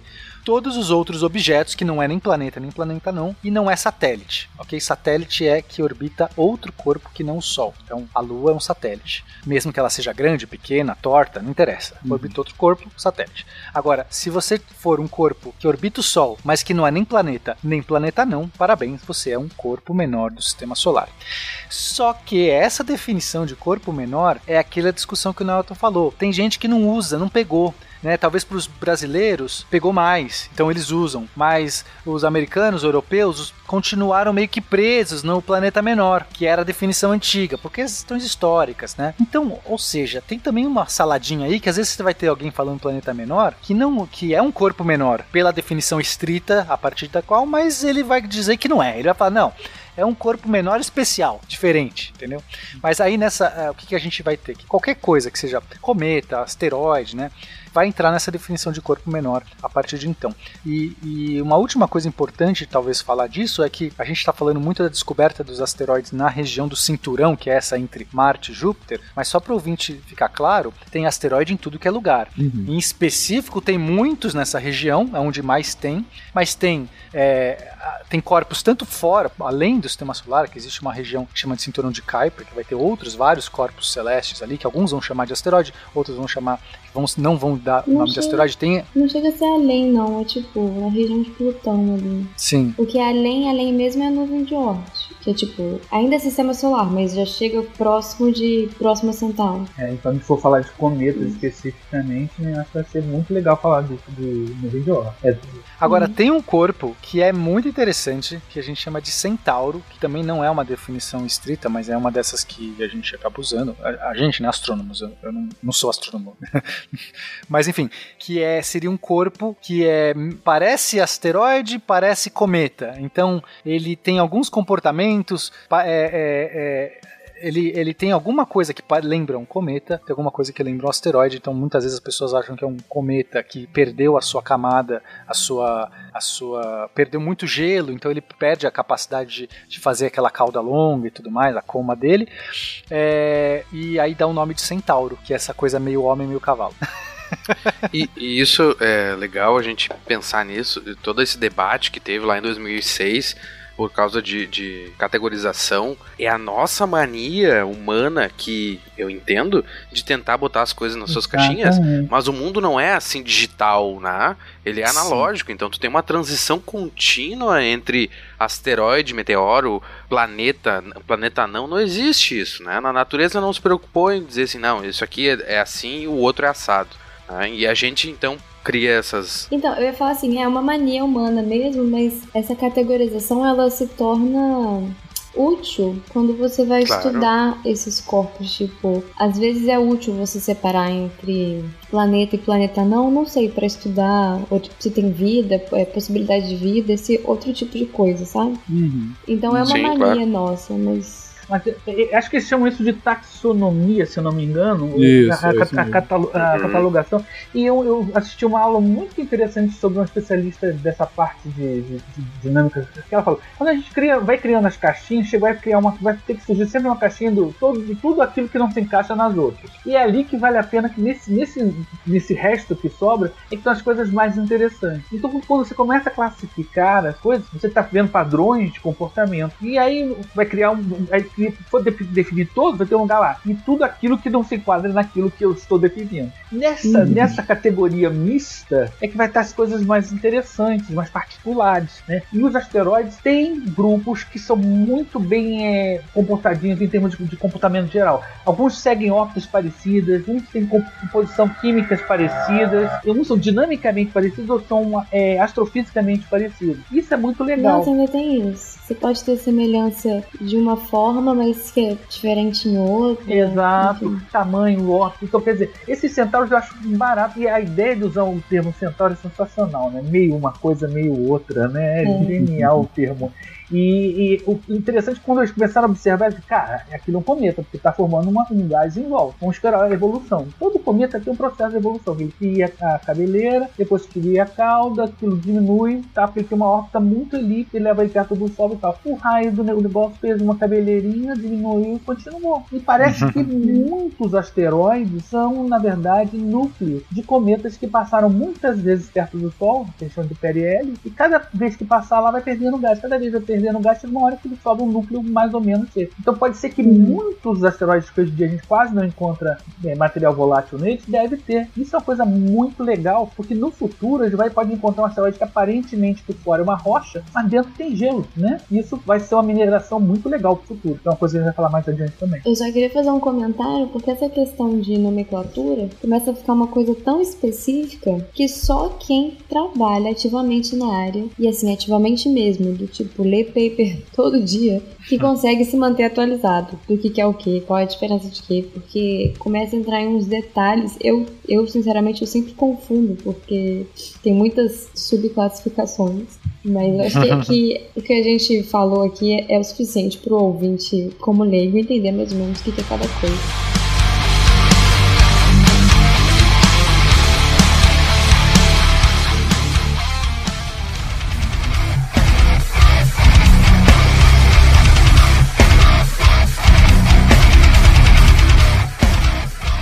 Mas ainda falta um outro, um outra, abrir uma outra caixa de Pandora aqui, Camila, que é a Uhum. questão de meteoro. A gente tá falando aqui de corpos, que tal, asteroides, mas tem um lance todo que é justamente esse. O que, que afinal é um meteoro, um meteoroide? Também é histórico, né? Então, ou seja, esses nomes, todos esses nomes que você tá falando tem uma questão histórica. Então, o meteoro, ele era ah, um fenômeno atmosférico. Ele ainda é, ele ainda tem essa conotação, não é que mudou. Mas originalmente as pessoas viam coisas no céu, brilhos no céu, rastros no céu, rasgando, alguma coisa rasgando no céu, e aí deram o nome de meteoro, é, que tem a ver com a origem da palavra, tem a ver com algo elevado, né, em grego. Esse meteoro é algo, algo acima, algo está acima, então, não, tá vendo acima do céu, uma luz, um brilho, chamei de meteoro.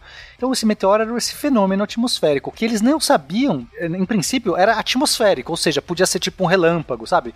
Uma nuvem. É um fenômeno atmosférico, que está no céu, não no espaço, nem tinha esse conceito quando eles começaram a observar isso. É, aí, em 1807, teve uma observação de um meteoro do- dois terços do tamanho da Lua cruzando o céu. Você imagina o tamanho dessa bola de fogo cruzando o céu.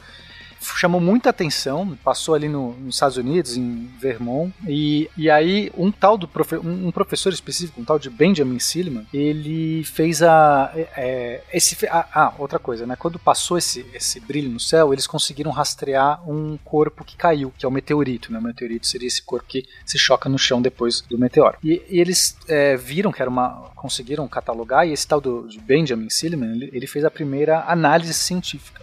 E ele foi a primeira pessoa que conjecturou de uma maneira mais científica que aquilo tinha origem cósmica, ou seja, aquilo tava veio de fora do nosso planeta. E aí isso não foi, né? As pessoas estavam ainda na dúvida, não sei o quê. E aí, é, em novembro de 1833, teve uma grande chuva de, de, de meteoros, que é um fenômeno que acontece às vezes regularmente, que é quando tem muitos desses, desses brilhos no céu, esses rasgos no céu acontecem, é, muitos em poucos minutos, em poucas horas.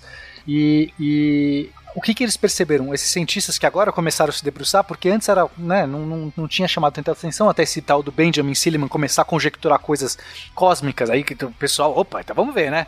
Será que tem? Eles perceberam que é, existia um radiante, que todos esses rastros, todos esses corpos, esses brilhos, vinham meio que de um ponto de origem no céu. Imagina que você tem, sei lá, uma luz, uma lâmpada, e os raios de luz todos meio que saem dessa lâmpada. Então, quando você olha na atmosfera, você via assim, lá, um pontinho, você fala assim, olha, todos esses raios estão saindo como se fosse de um único ponto de origem. E nesse esse, esse, esse específico estava vindo da constelação de Leão, assim, na direção, não que vinha da, da constelação de Leão, das estrelas da constelação de Leão. A gente até já explicou que a constelação não tem nenhum significado físico, porque as estrelas não precisam nem estar umas perto das outras. Mas vinha do ponto do céu que era, estava apontado na, na constelação de Leão. Então, de fato, parecia ter uma origem có- cósmica, porque a Terra podia girar e fazer todo o seu movimento, mas o que importava é que o alinhamento estava nas estrelas fixas. Então, não era na Terra, não era um fenômeno, talvez, apenas de origem da Terra, tinha origem cósmica. E foi assim que começou a caçada, a entender o que eram esses, esses meteoros. E, bom, aí a primeira coisa que eles começaram a identificar que existiam diversas dessas chuvas de meteoros, que essas chuvas de meteoros podiam ser previstas, inclusive. Então começou a conjecturar que talvez isso fosse eh, restos de, de cometas. Fragmentos. Imagina o cometa, Fencas, que passou pela, pelo Sol. Então, quando ele passa perto do Sol, esquenta, gera uma cauda. A gente talvez faça um episódio só sobre cometas um dia para explicar melhor os detalhes. Mas o que importa é que ele começa a emanar diversos é, é, gás, poeira, detritos que ficam meio no caminho. Eles ficam na órbita. Durante a órbita toda do cometa tem detritos que foram ficando lá. Eles, esses próprios detritos formam uma órbita. Os detritos formam órbita ao redor do Sol, mais ou menos onde o cometa passou. Então, toda vez que a Terra, pode ser anos depois que o cometa passou, não precisa ser no momento do cometa, toda vez que a Terra meio que cruza essa zona de detritos, esses detritos entram na atmosfera, são capturados, e todos eles parecem vir da mesma região, porque eles são eles estão vindo de maneira paralela, eles são todos na mesma órbita. Para quem está olhando da perspectiva da Terra, é como se tivesse um ponto radiante. E então essa foi a explicação que deram. Então eles entenderam finalmente que esses meteoros eram fenômenos atmosféricos, mas que tinham uma origem cósmica, causado por corpos que estavam entrando na nossa atmosfera. Uhum. Quando esse corpo, esse, esse corpo ia se fragmentando na atmosfera e se ele caísse no chão sem se fragmentar e, e alguém encontrasse, ele era um meteorito, porque ito é pedra, meteoro era o fenômeno, então era rocha. Ro- Obrigado. Obrigado. Então seria rocha do meteoro. sobre, sobre chuva de meteoros, eu queria dar um- uma informação importante para quem acompanha a televisão, que de vez em quando dá aquelas notícias, né? Essa- vai ter chuva de meteoros agora e todo mundo fica entusiasmado e é sempre uma grande decepção. Eu queria informar por que, que é sempre uma grande decepção. Primeiro, porque a chuva de meteoros acontece geralmente, a melhor momento de, de- de ver é de madrugada. Sempre, por causa do movimento da Terra na direção. Né? É, esse quadrante de onde vêm o- o- o- os meteoritos né, é numa constelação, mas não quer dizer que porque aquela constelação está acima do horizonte que vê os meteoritos. É, Eles, saem dali e percorrem o céu todo. Tá? E uma coisa importante: ela, ela depende muito de um céu muito escuro, sem poluição luminosa, sem obstáculos. Coisa que nas grandes cidades a gente já conversou aqui quando falou sobre a astronomia amadora, praticamente não tem. Né? A gente brincou até com o céu de São Paulo e no céu do Rio, tá, aqui na minha casa, eu não vejo quase nada. Então, que, e outra coisa importantíssima: eles têm data para acontecer, mas essa data pode variar muito. Porque imagine você calcular a trajetória de um corpo, como um asteroide, um cometa e tal. Agora, imagine imaginar você calcular a trajetória de uma nuvem de pedregulhos pequenininhos voando no espaço. Eles variam muitíssimo e as previsões falham muito. Eu lembro disso porque né, teve uma, uma chuva de eh, chamada Leônidas, da, da, da- que acontece em novembro geralmente. É, ela é, é uma das mais brilhantes, que foi mencionada aí e tal. E estava previsto para uma data específica. Eu me lembro que naquele que eu, eu, eu vou viajar um dia antes para um congresso de, de dinâmica orbital. E falei, pô, vou ter que acordar cedo, mas não é o dia. Vou, vou ficar lá para ver. E vi muitos meteoros passando, be- belíssimos, até eu estava amanhecendo e ainda estava correndo meteoro no céu. Inclusive vi um verde maravilhoso, parecia uma pedra de kryptonita vindo do- direto de Krypton. Aí tudo bem, no outro dia eu cheguei lá no congresso falando, puxa, eu vi e tal. Aí, pô, então o dia é hoje, vamos ficar de madrugada pra ver. Que vergonha, não vimos nada. Ou seja, a chuva adiantou um dia inteirinho. Ela pode adiantar. É de humanas, né, Naelton? Essa galera não tem. É, ela não ela calcula pode adiantar, pode atrasar, pode ter uma atividade maior, pode ter uma atividade menor, porque você prevê. é- é- a comparação que eu que se dá é o seguinte: imagine uma estrada está passando um caminhão de, de entulho, né, de pedra, e que está caindo aqueles farelinhos ali na estrada. Então ficam uns rastros de, de, de, de na estrada. Você conhece a estrada, mas não sabe por onde o caminhão passou, onde é que passou uma pedra, onde é que, sabe, passou um vento, tirou. a- Qualquer coisa pode modificar isso. Então, quer dizer, a previsibilidade é muito pequena. Que nem prever brilho de cometa. As pessoas se decepcionaram no rally e foram vão continuar decepcionando. E, infelizmente, a divulgação científica do Brasil, jornalista, quer fazer o último do ano, o último do século, o mais maravilhoso de todos. E quando a gente Nossa tem... Senhora. E quando a gente fala que Isso não é. não. É, né, Camilo? A gente fica. A gente fica é, é, é sempre estraga prazeres. A gente já falou isso no. no... É. Vocês, cientistas, querem estragar a nossa felicidade. É isso. É, isso quando eu, eu nunca esqueço o episódio do jornalismo científico brasileiro da do foi descoberto um anel e uma estrela no sistema solar. Era essa a manchete. E uma estrela no sistema solar, tipo, foi o auge. Qual delas, né? Não, era tipo assim, cara, foi, foi, foi o auge. Mas eu queria só contradizer o que o Elton disse, porque o eu concordo com ele que às vezes a gente se decepciona bastante com chuva de meteoros, né? Nossa, vai ter. Uma vez eu tava, estava no deserto do Atacama, que é pra ser um dos, mas o, talvez o, céu mais limpo que existe no mundo, e tinha, estava tendo uma chuva de meteoros e eu fiquei, tipo, muito chateado, que eu vi, tipo, dois meteorozinhos. Em, eu, eu sempre conto pra todo mundo que foi maravilhoso, super legal, mas na verdade foi muito triste. Até porque tava no deserto, né? Não tem como ser feliz no deserto. Sem um ar-condicionado, a coquinha, sabe? Não tem. É. Mas o deserto do Atacama é frio, pelo menos. Calor ele não passou. Ah, ele tava no Atacama. Beleza. Ah, então tá tranquilo. Então, beleza. Mas se tu for cuidar, se, vo, se e daí agora eu chamo os ouvintes para prestarem atenção ao céu mesmo. Uh, eu, geralmente, quando eu, eu passo bastante tempo na sacada da minha, do meu apartamento com a minha namorada, a gente fica, sei lá, bebendo, conversando, ouvindo podcast e bebendo mais. E Ah, isso explica porque você vê muita coisa. no- no- a gente vê no mínimo três uh, né, est- estrelas cadentes. Estrelas cadentes, eu ia falar. Fala estrela cadente, é muito mais legal. Três estrelas cadentes por semana. Faz desejo. Onde você mora? Eu ia falar isso. E eu, eu moro ah, em Novo Hamburgo, pertinho de Porto Alegre, aqui no Rio Grande do Sul. Não é uma cidade gigante, mas eu moro no centro, tem bastante luz e tal. Centro de Nova Hamburgo deve ser um céu milhões de vezes em qualquer lugar do Rio de Janeiro. O céu daqui é ah, laranja. pode ser, pode ser. Eu já vi uma estrela cadente no Rio de Janeiro. Sim, eu já vi também, mas era bólido. Sacou a diferença? Mas mesmo assim, eu acho que as pessoas têm que prestar mais atenção ao céu. Ah, E assim, ó, pra, ser, pra falar a verdade, eu quase nunca vejo. Quem vê é sempre minha namorada. Ela tá prestando atenção no céu e eu fico geralmente prestando atenção nela. Bêbado. Ah, Olha foi mais só. bonito do que o meu. Hoje ele não dorme no sofá. Ela deve estar aqui no chat agora do, do, do Está ao Vivo. Hoje ele não dorme no sofá. Deve ter feito bobagem, tenho certeza. Que negócio é esse? É um asteroide, senhor. De que tamanho estamos falando? do Ponto tamanho seis. do Texas, senhor presidente. Que tipo de estrago você calcula? Estrago? Total, senhor. Nós chamamos de destruição global. É o fim da humanidade. Não importa onde ele caia, nada sobreviverá, nenhuma bactéria. Meu Deus. O que vamos fazer? Chuva de meteoro é periódica, você marca e acontece na madrugada.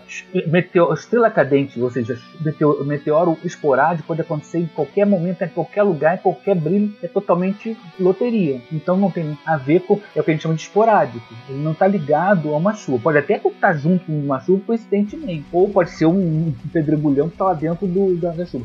Mas o- as chuvas de meteoro, que acontecem praticamente todo mês, tem uma. Então quando os caras falam, vai ter uma chuva agora, aí eles falando, não, vai ter uma chuva agora, o que você acha? Eu falo, é. Por quê? Porque no Rio, aqui no Rio de Janeiro, né? Ah, No Rio de Janeiro não tem um lugar desse, talvez nas praias mais distantes e tal. Geralmente a gente, quando vê riscos é, luminosos no céu do Rio de Janeiro, a gente sabe que pelo calibre que não é. Não é chuva de meteoro, é chuva de chumbo. E a, e a trajetória, a trajetória geralmente é o contrário, né? É de baixo pra cima. Meus filhos já conhecem isso desde pequeno.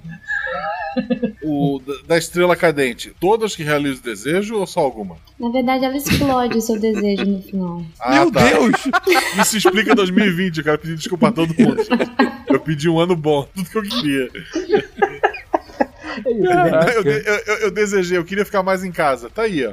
Eu, eu também, eu tô gostando. É o único, é o único ponto positivo da pandemia. Então, é porque eu queria entrar justamente nessa questão da estrela cadente que as pessoas confundem. A estrela cadente, no caso, seria o meteoro. É um fenômeno atmosférico que acontece, tipo, demora segundos no máximo. É rápido. É a estrela cadente. Aí você tem o outro fenômeno, que é o cometa. Pera, o cometa. e, e- e o fenômeno em si é é essa pedra que tá entrando na atmosfera e esse Uhum. rastro é justamente o, o atrito com a atmosfera, é isso? Isso, isso. Meteoro da Paixão. Meteoro.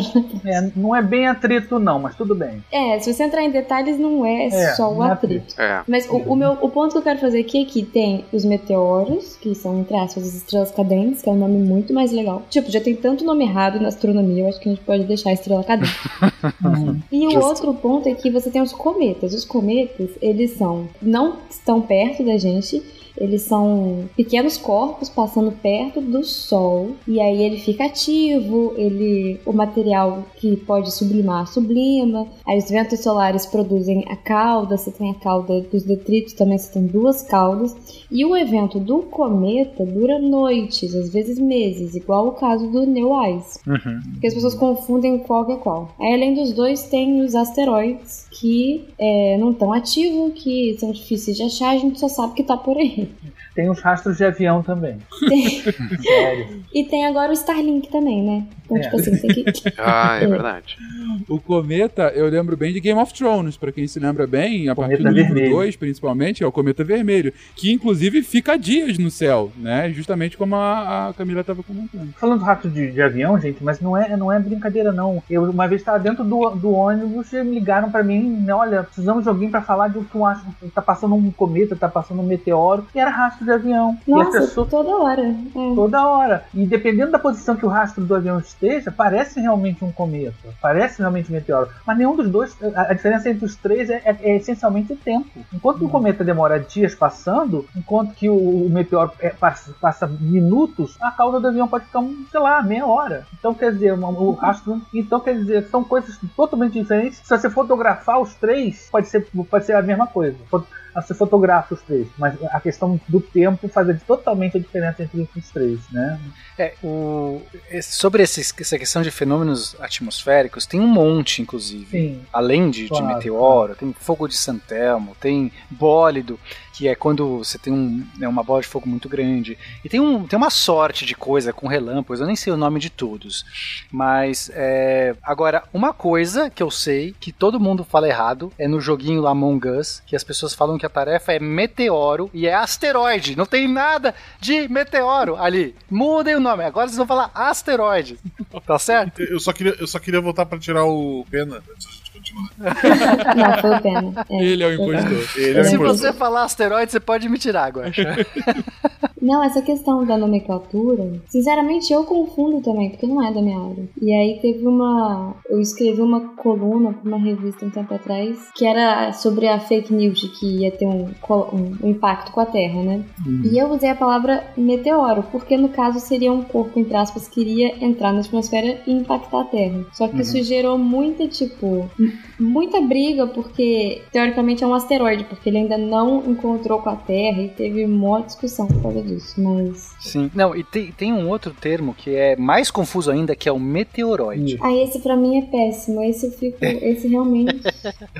É, mas, é- mas é um termo, inclusive, oficial. Esse é daqueles que, é, né, tipo, foi reconhecido. Então, é, gente, vamos lá.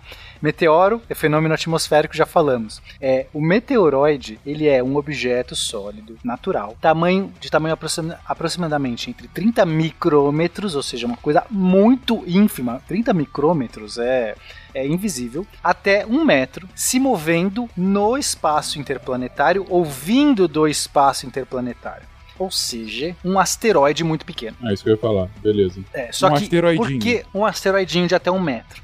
Então, claro, se você falar asteroide, ele contempla esses corpos, mas se você quiser ser específico, preciso, em algum momento isso pode ter, ter diferença, para você diferenciar. Isso, claro que só é relevante para quem normalmente está avaliando os corpos que têm chance de se desintegrar ou não se desintegrar quando passam pela atmosfera.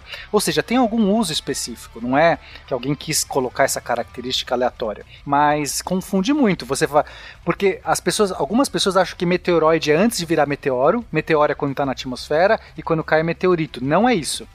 Meteoroide é simplesmente um corpo de um tamanho muito pequeno que pode estar só vagando no espaço, nunca chegou na atmosfera, ou pode ter chegado na atmosfera, ele continua sendo meteoroide. O meteoro é, é o fenômeno atmosférico, é o brilho. Então o meteoro não é o corpo em si, é o brilho, é o fenômeno que está acontecendo, que tem uma origem de um corpo específico, que pode ser um meteoroide, pode ser um asteroide, pode ser um corpo menor do sistema solar, de maneira geral é isso.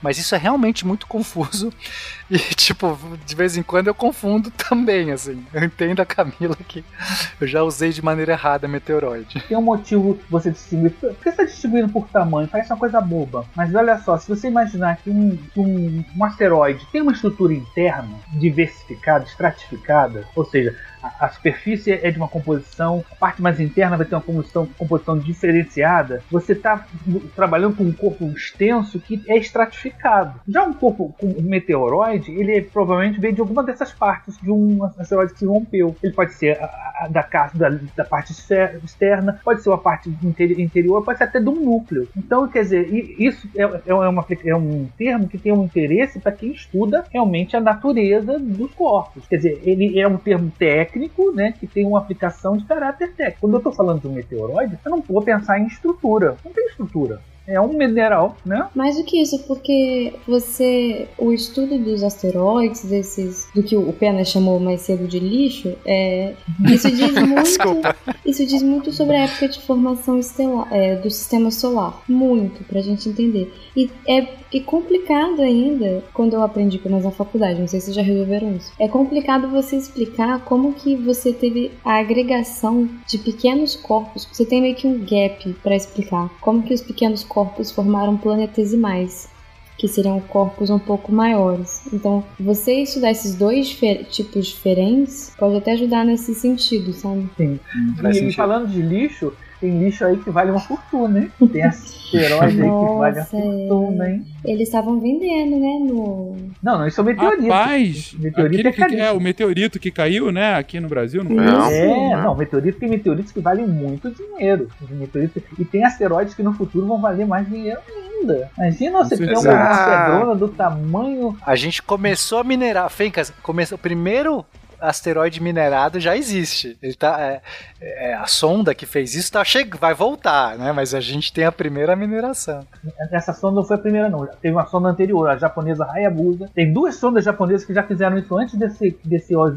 Mas conseguiu voltar? Com... Trouxe de volta o material? Conseguiram voltar. As duas voltaram. É que o pessoal realmente tem uma coisa com esses primeiros aí. Os, dois, os japoneses já fizeram duas vezes antes desse, desse Osiris. Mas os japoneses já fizeram antes de ser modinha, Nael. Isso. É isso aí. Ou seja, pedacinhos de asteroide já tem aqui já pelo menos dois recolhidos uh, por duas sondas diferentes. Vamos lá. Bacana. Posso fazer uma propaganda rapidinho? Vocês falaram dessa, desse meteorito que foi vendido. Eu vim fazer propaganda do grupo chamado Meteoríticas Underline BR no Instagram, que tem minha professora da UFRJ de Astroquímica, que elas é um grupo de três mulheres cientistas que elas vão à caça desses meteoritos. E é realmente assim, é uma caça. Você tem mais ou menos a região que deve ter caído e você fica procurando e elas ficam relatando essa experiência para as pessoas, fazendo divulgação científica. Então, hum. quem quiser dar uma conferida é bem legal o projeto. O Tarek vai pôr no post, se ele não pôr, pode brigar com ele, gente.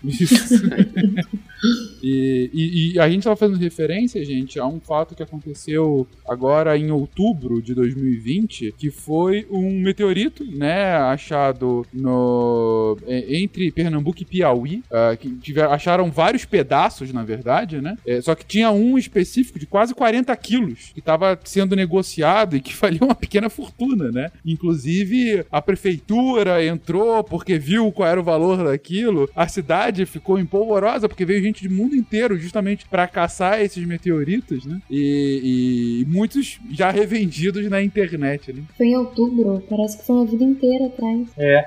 Tem um caso de um meteorito que caiu no sul e quando ele foi descoberto, o pessoal demorou a entender que ele era um meteorito e começaram a usar ele para fazer metalurgia, né? Níquel, ferro e tal. Quando alguém descobriu que aquilo é meteorito, já tinha mais da metade, sei lá, sobrou um terço da, da pedrona. E é um negócio enorme. E está em exposição, se não me engano, no Museu Nacional. É o tipo da coisa que fica lá em cima de um pedestal sem nada prendendo, nada, porque ninguém carrega aquilo.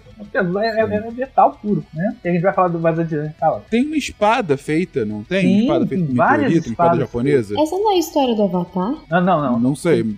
Pode ser que não, seja. Não, tem várias. O, o, a comprovação científica de que a primeira metalurgia que o homem desenvolveu foi a partir de meteoritos. Inclusive a palavra siderito, sideração, siderurgia, vem de céu, sideral. Gente, Isso. Avatar é real. Avatar? Vem, de, é, vem do grego Sideros, que é, que é celeste, né? Avatar, aquele do, do bichinho careca, do garotinho careca? Esse é o Avatar É. que você falou? Ah, tá. Não Esse sabia que tinha isso, não. E tem, tem uma, uma adaga famosa da, que foi encontrada na, no túmulo do Tutankhamon. Tutankhamon. né? E ela é. Foi vista, foi analisada e ela é de, de mete- ferro meteorítico. Sim, sim. E justamente por isso que Sideros, que é no grego para ferro, é. Isso. Porque o primeiro contato que você teve com ferro não foi o, o ferro aflorando no Sim. chão, mas o ferro de meteorito. Você já imaginou que barato? Eu tenho uma espada que caiu do céu. Vem. Cara, eu, eu tenho uma espada de bilhões de anos, né? O, É. Tá bom que o ferro também tem bilhões de anos, né? Mas de qualquer forma. E de um metal muito melhor do que o de qualquer outra espada que era de bronze, aquela coisa que. Acho que quando batia uma na outra, a outra se. Destruía. É, imagina. E além disso, é, pode ser ainda mais comum do que a gente acha, né? A gente tá comentando aqui de uma adaga específica lá do Tutankhamon, que era um cara muito foda. Mas tem um, um- um trabalho de mestrado ou doutorado, não vou lembrar agora, que foi orientado pela Elizabeth Cuzzocoloto aqui no Museu Nacional. E aqui não, lá, né? Bem longe de mim. Mas ele, o aluno analisou algumas peças, tipo, ele, ah, isso aqui tem cara muito estranha, uma, essa faca, essa ponta de flecha aleatória aqui. E ele viu que algumas dessas peças, realmente, depois de passar por análise, eram de, de ferro de meteoro. Então, sabe, não é uma coisa assim, nossa, super rara. É raro, mas era de verdade usado, né?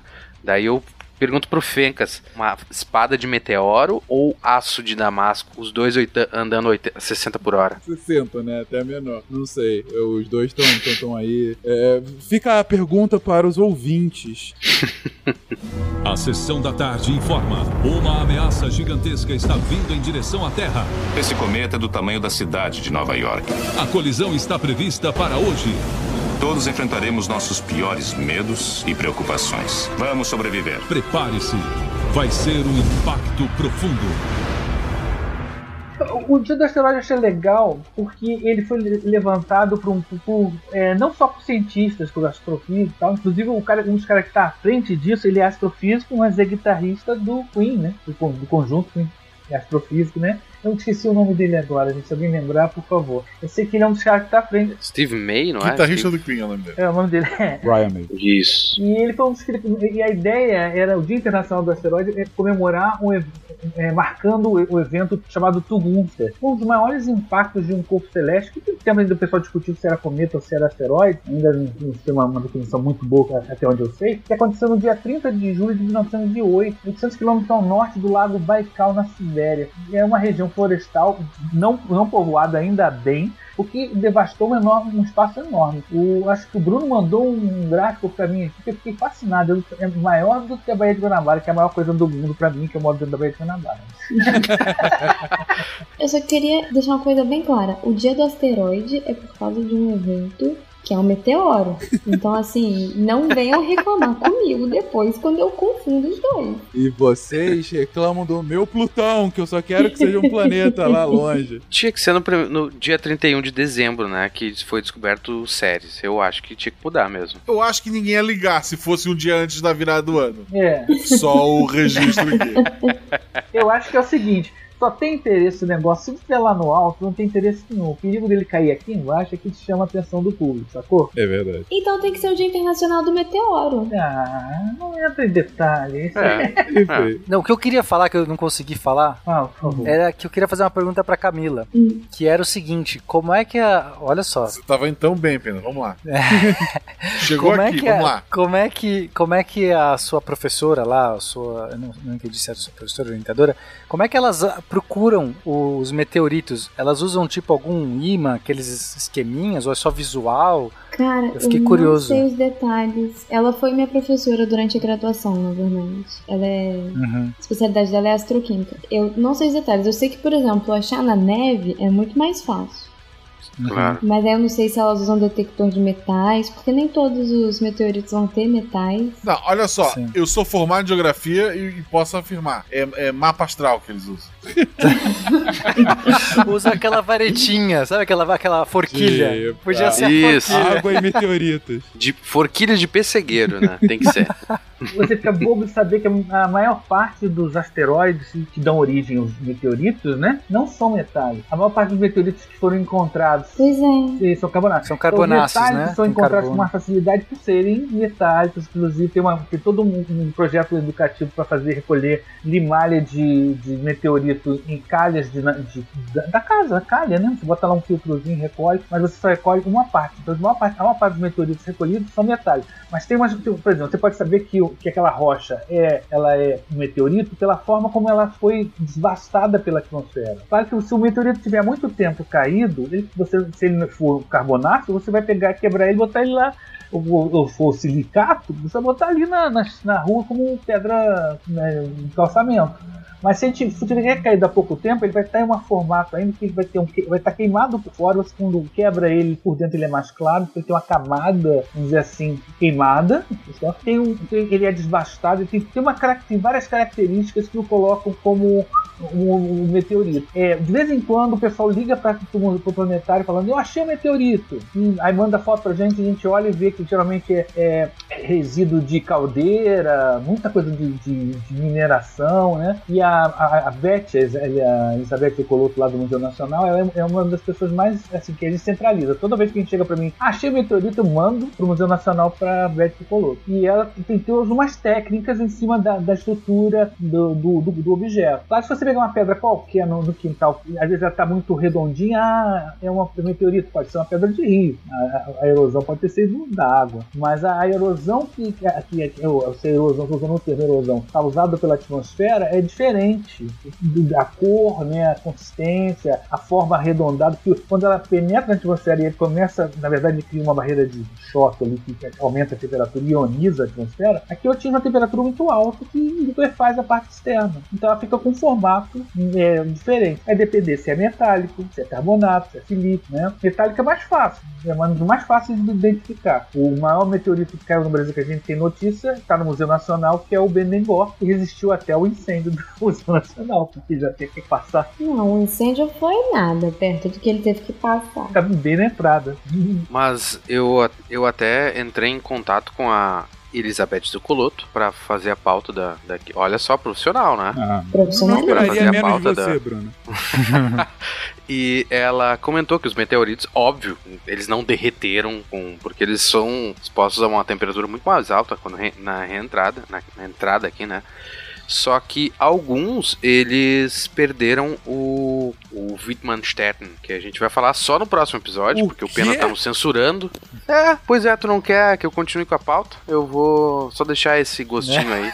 Ah, é uma Wittmannsturm. Olha não, cara. Eu não sei Agora falar sim, isso não. agora sim. Ô, ô Camila, eu tô procurando bolsa aí na Alemanha, tá? Ajuda. Só chegar aí. Mas, mas é, um, é, um, é um tipo de uma estrutura que acontece em, em meteoritos metálicos, tá? Que a gente vai entrar em, vai entrar em detalhes no próximo cast. Uhum. Segundo o Fencas aí.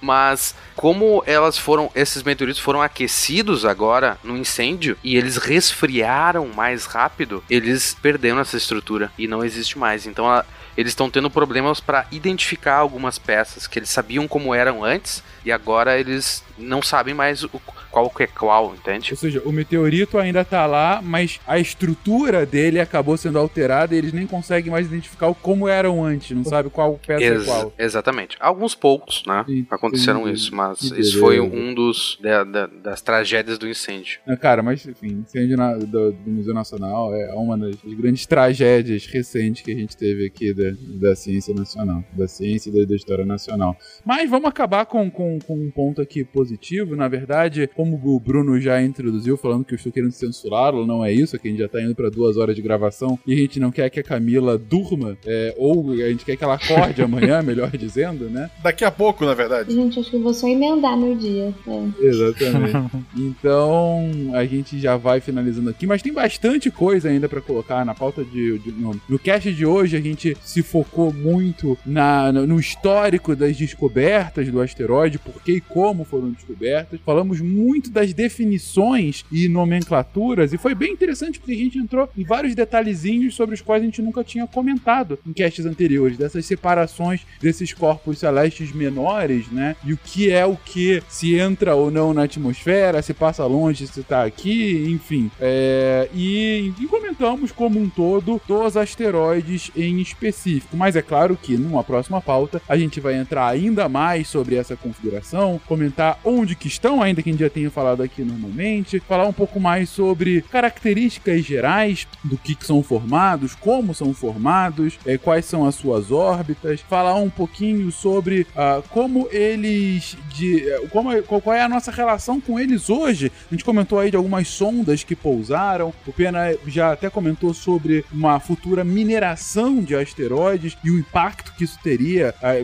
eventualmente, inclusive na própria, eh, na nossa economia e na continuidade da exploração ah, aqui do sistema e da, nosso, da nossa galáxia, eventualmente. Gente, palavras finais. E ainda, né, pra próxima aí, já que tu tá fazendo um teaser, Claro. ah, a gente, creio eu, que a gente vai falar sobre também como a gente consegue aprender tudo isso que a gente já comentou nesse cast. A maioria é baseada em meteoritos que a gente encontrou aqui na Terra. Então, entendeu como a gente encontra e como que a gente identifica tudo isso que a gente deu uma palhinha só, mas para aplicar isso aos asteroides que estão a zilhões de quilômetros de distância. Forquilha. A resposta é forquilha.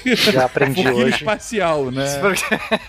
É a forquilha que sabe quem usa? A polícia do espaço. Ah, a polícia do É, A é, polícia espacial usa forquilha. com certeza. Enfim. Gente, palavras finais aqui. Cuidado com chuvas de meteorito. Eu tô muito contente de ter sobrevivido. Obrigado, Boa, Camila. Camila. Foi, foi uma É, grande vitória. Valeu. Boa!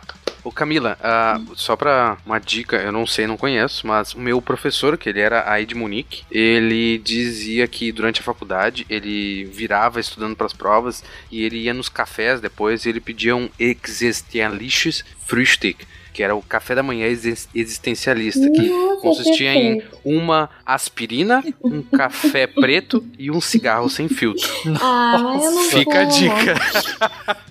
Nossa, cara. Tu tá Exatamente. vivo, mas tu tá vivo no dia seguinte, só não Tá morto, mas passa né? bem. Exatamente. Aproveita bem o último dia, né? É. Não admito que me fale assim.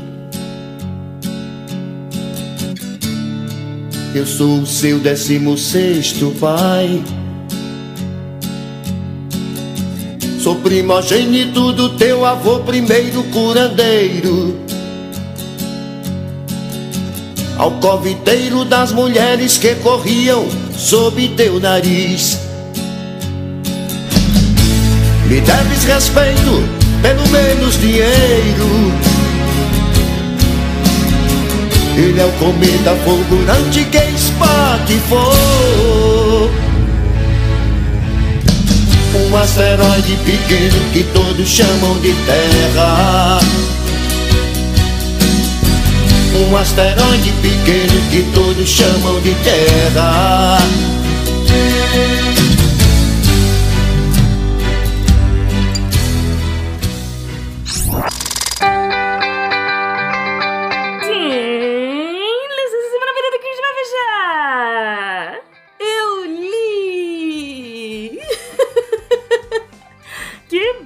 Deb.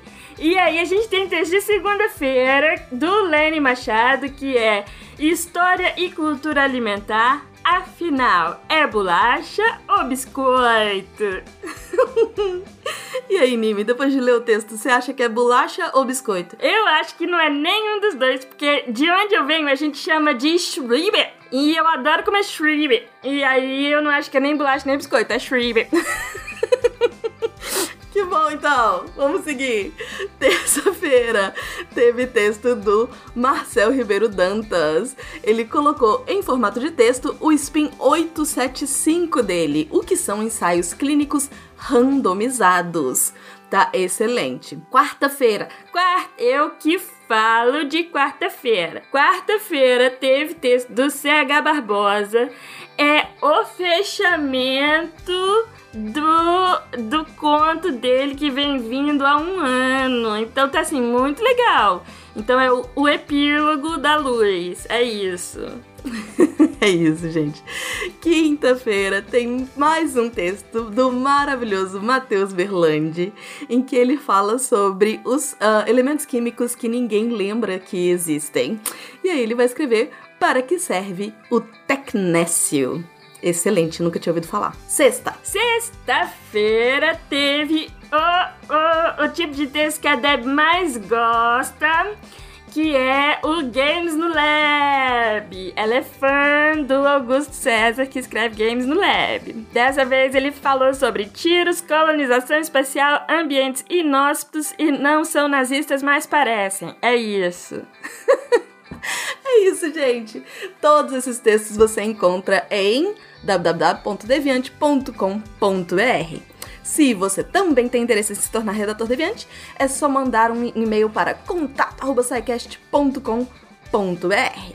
Ah, e se você conhece alguém da área de artes, a gente tá precisando de redatores na área de artes, gente. A gente tem pouquíssimas pessoas.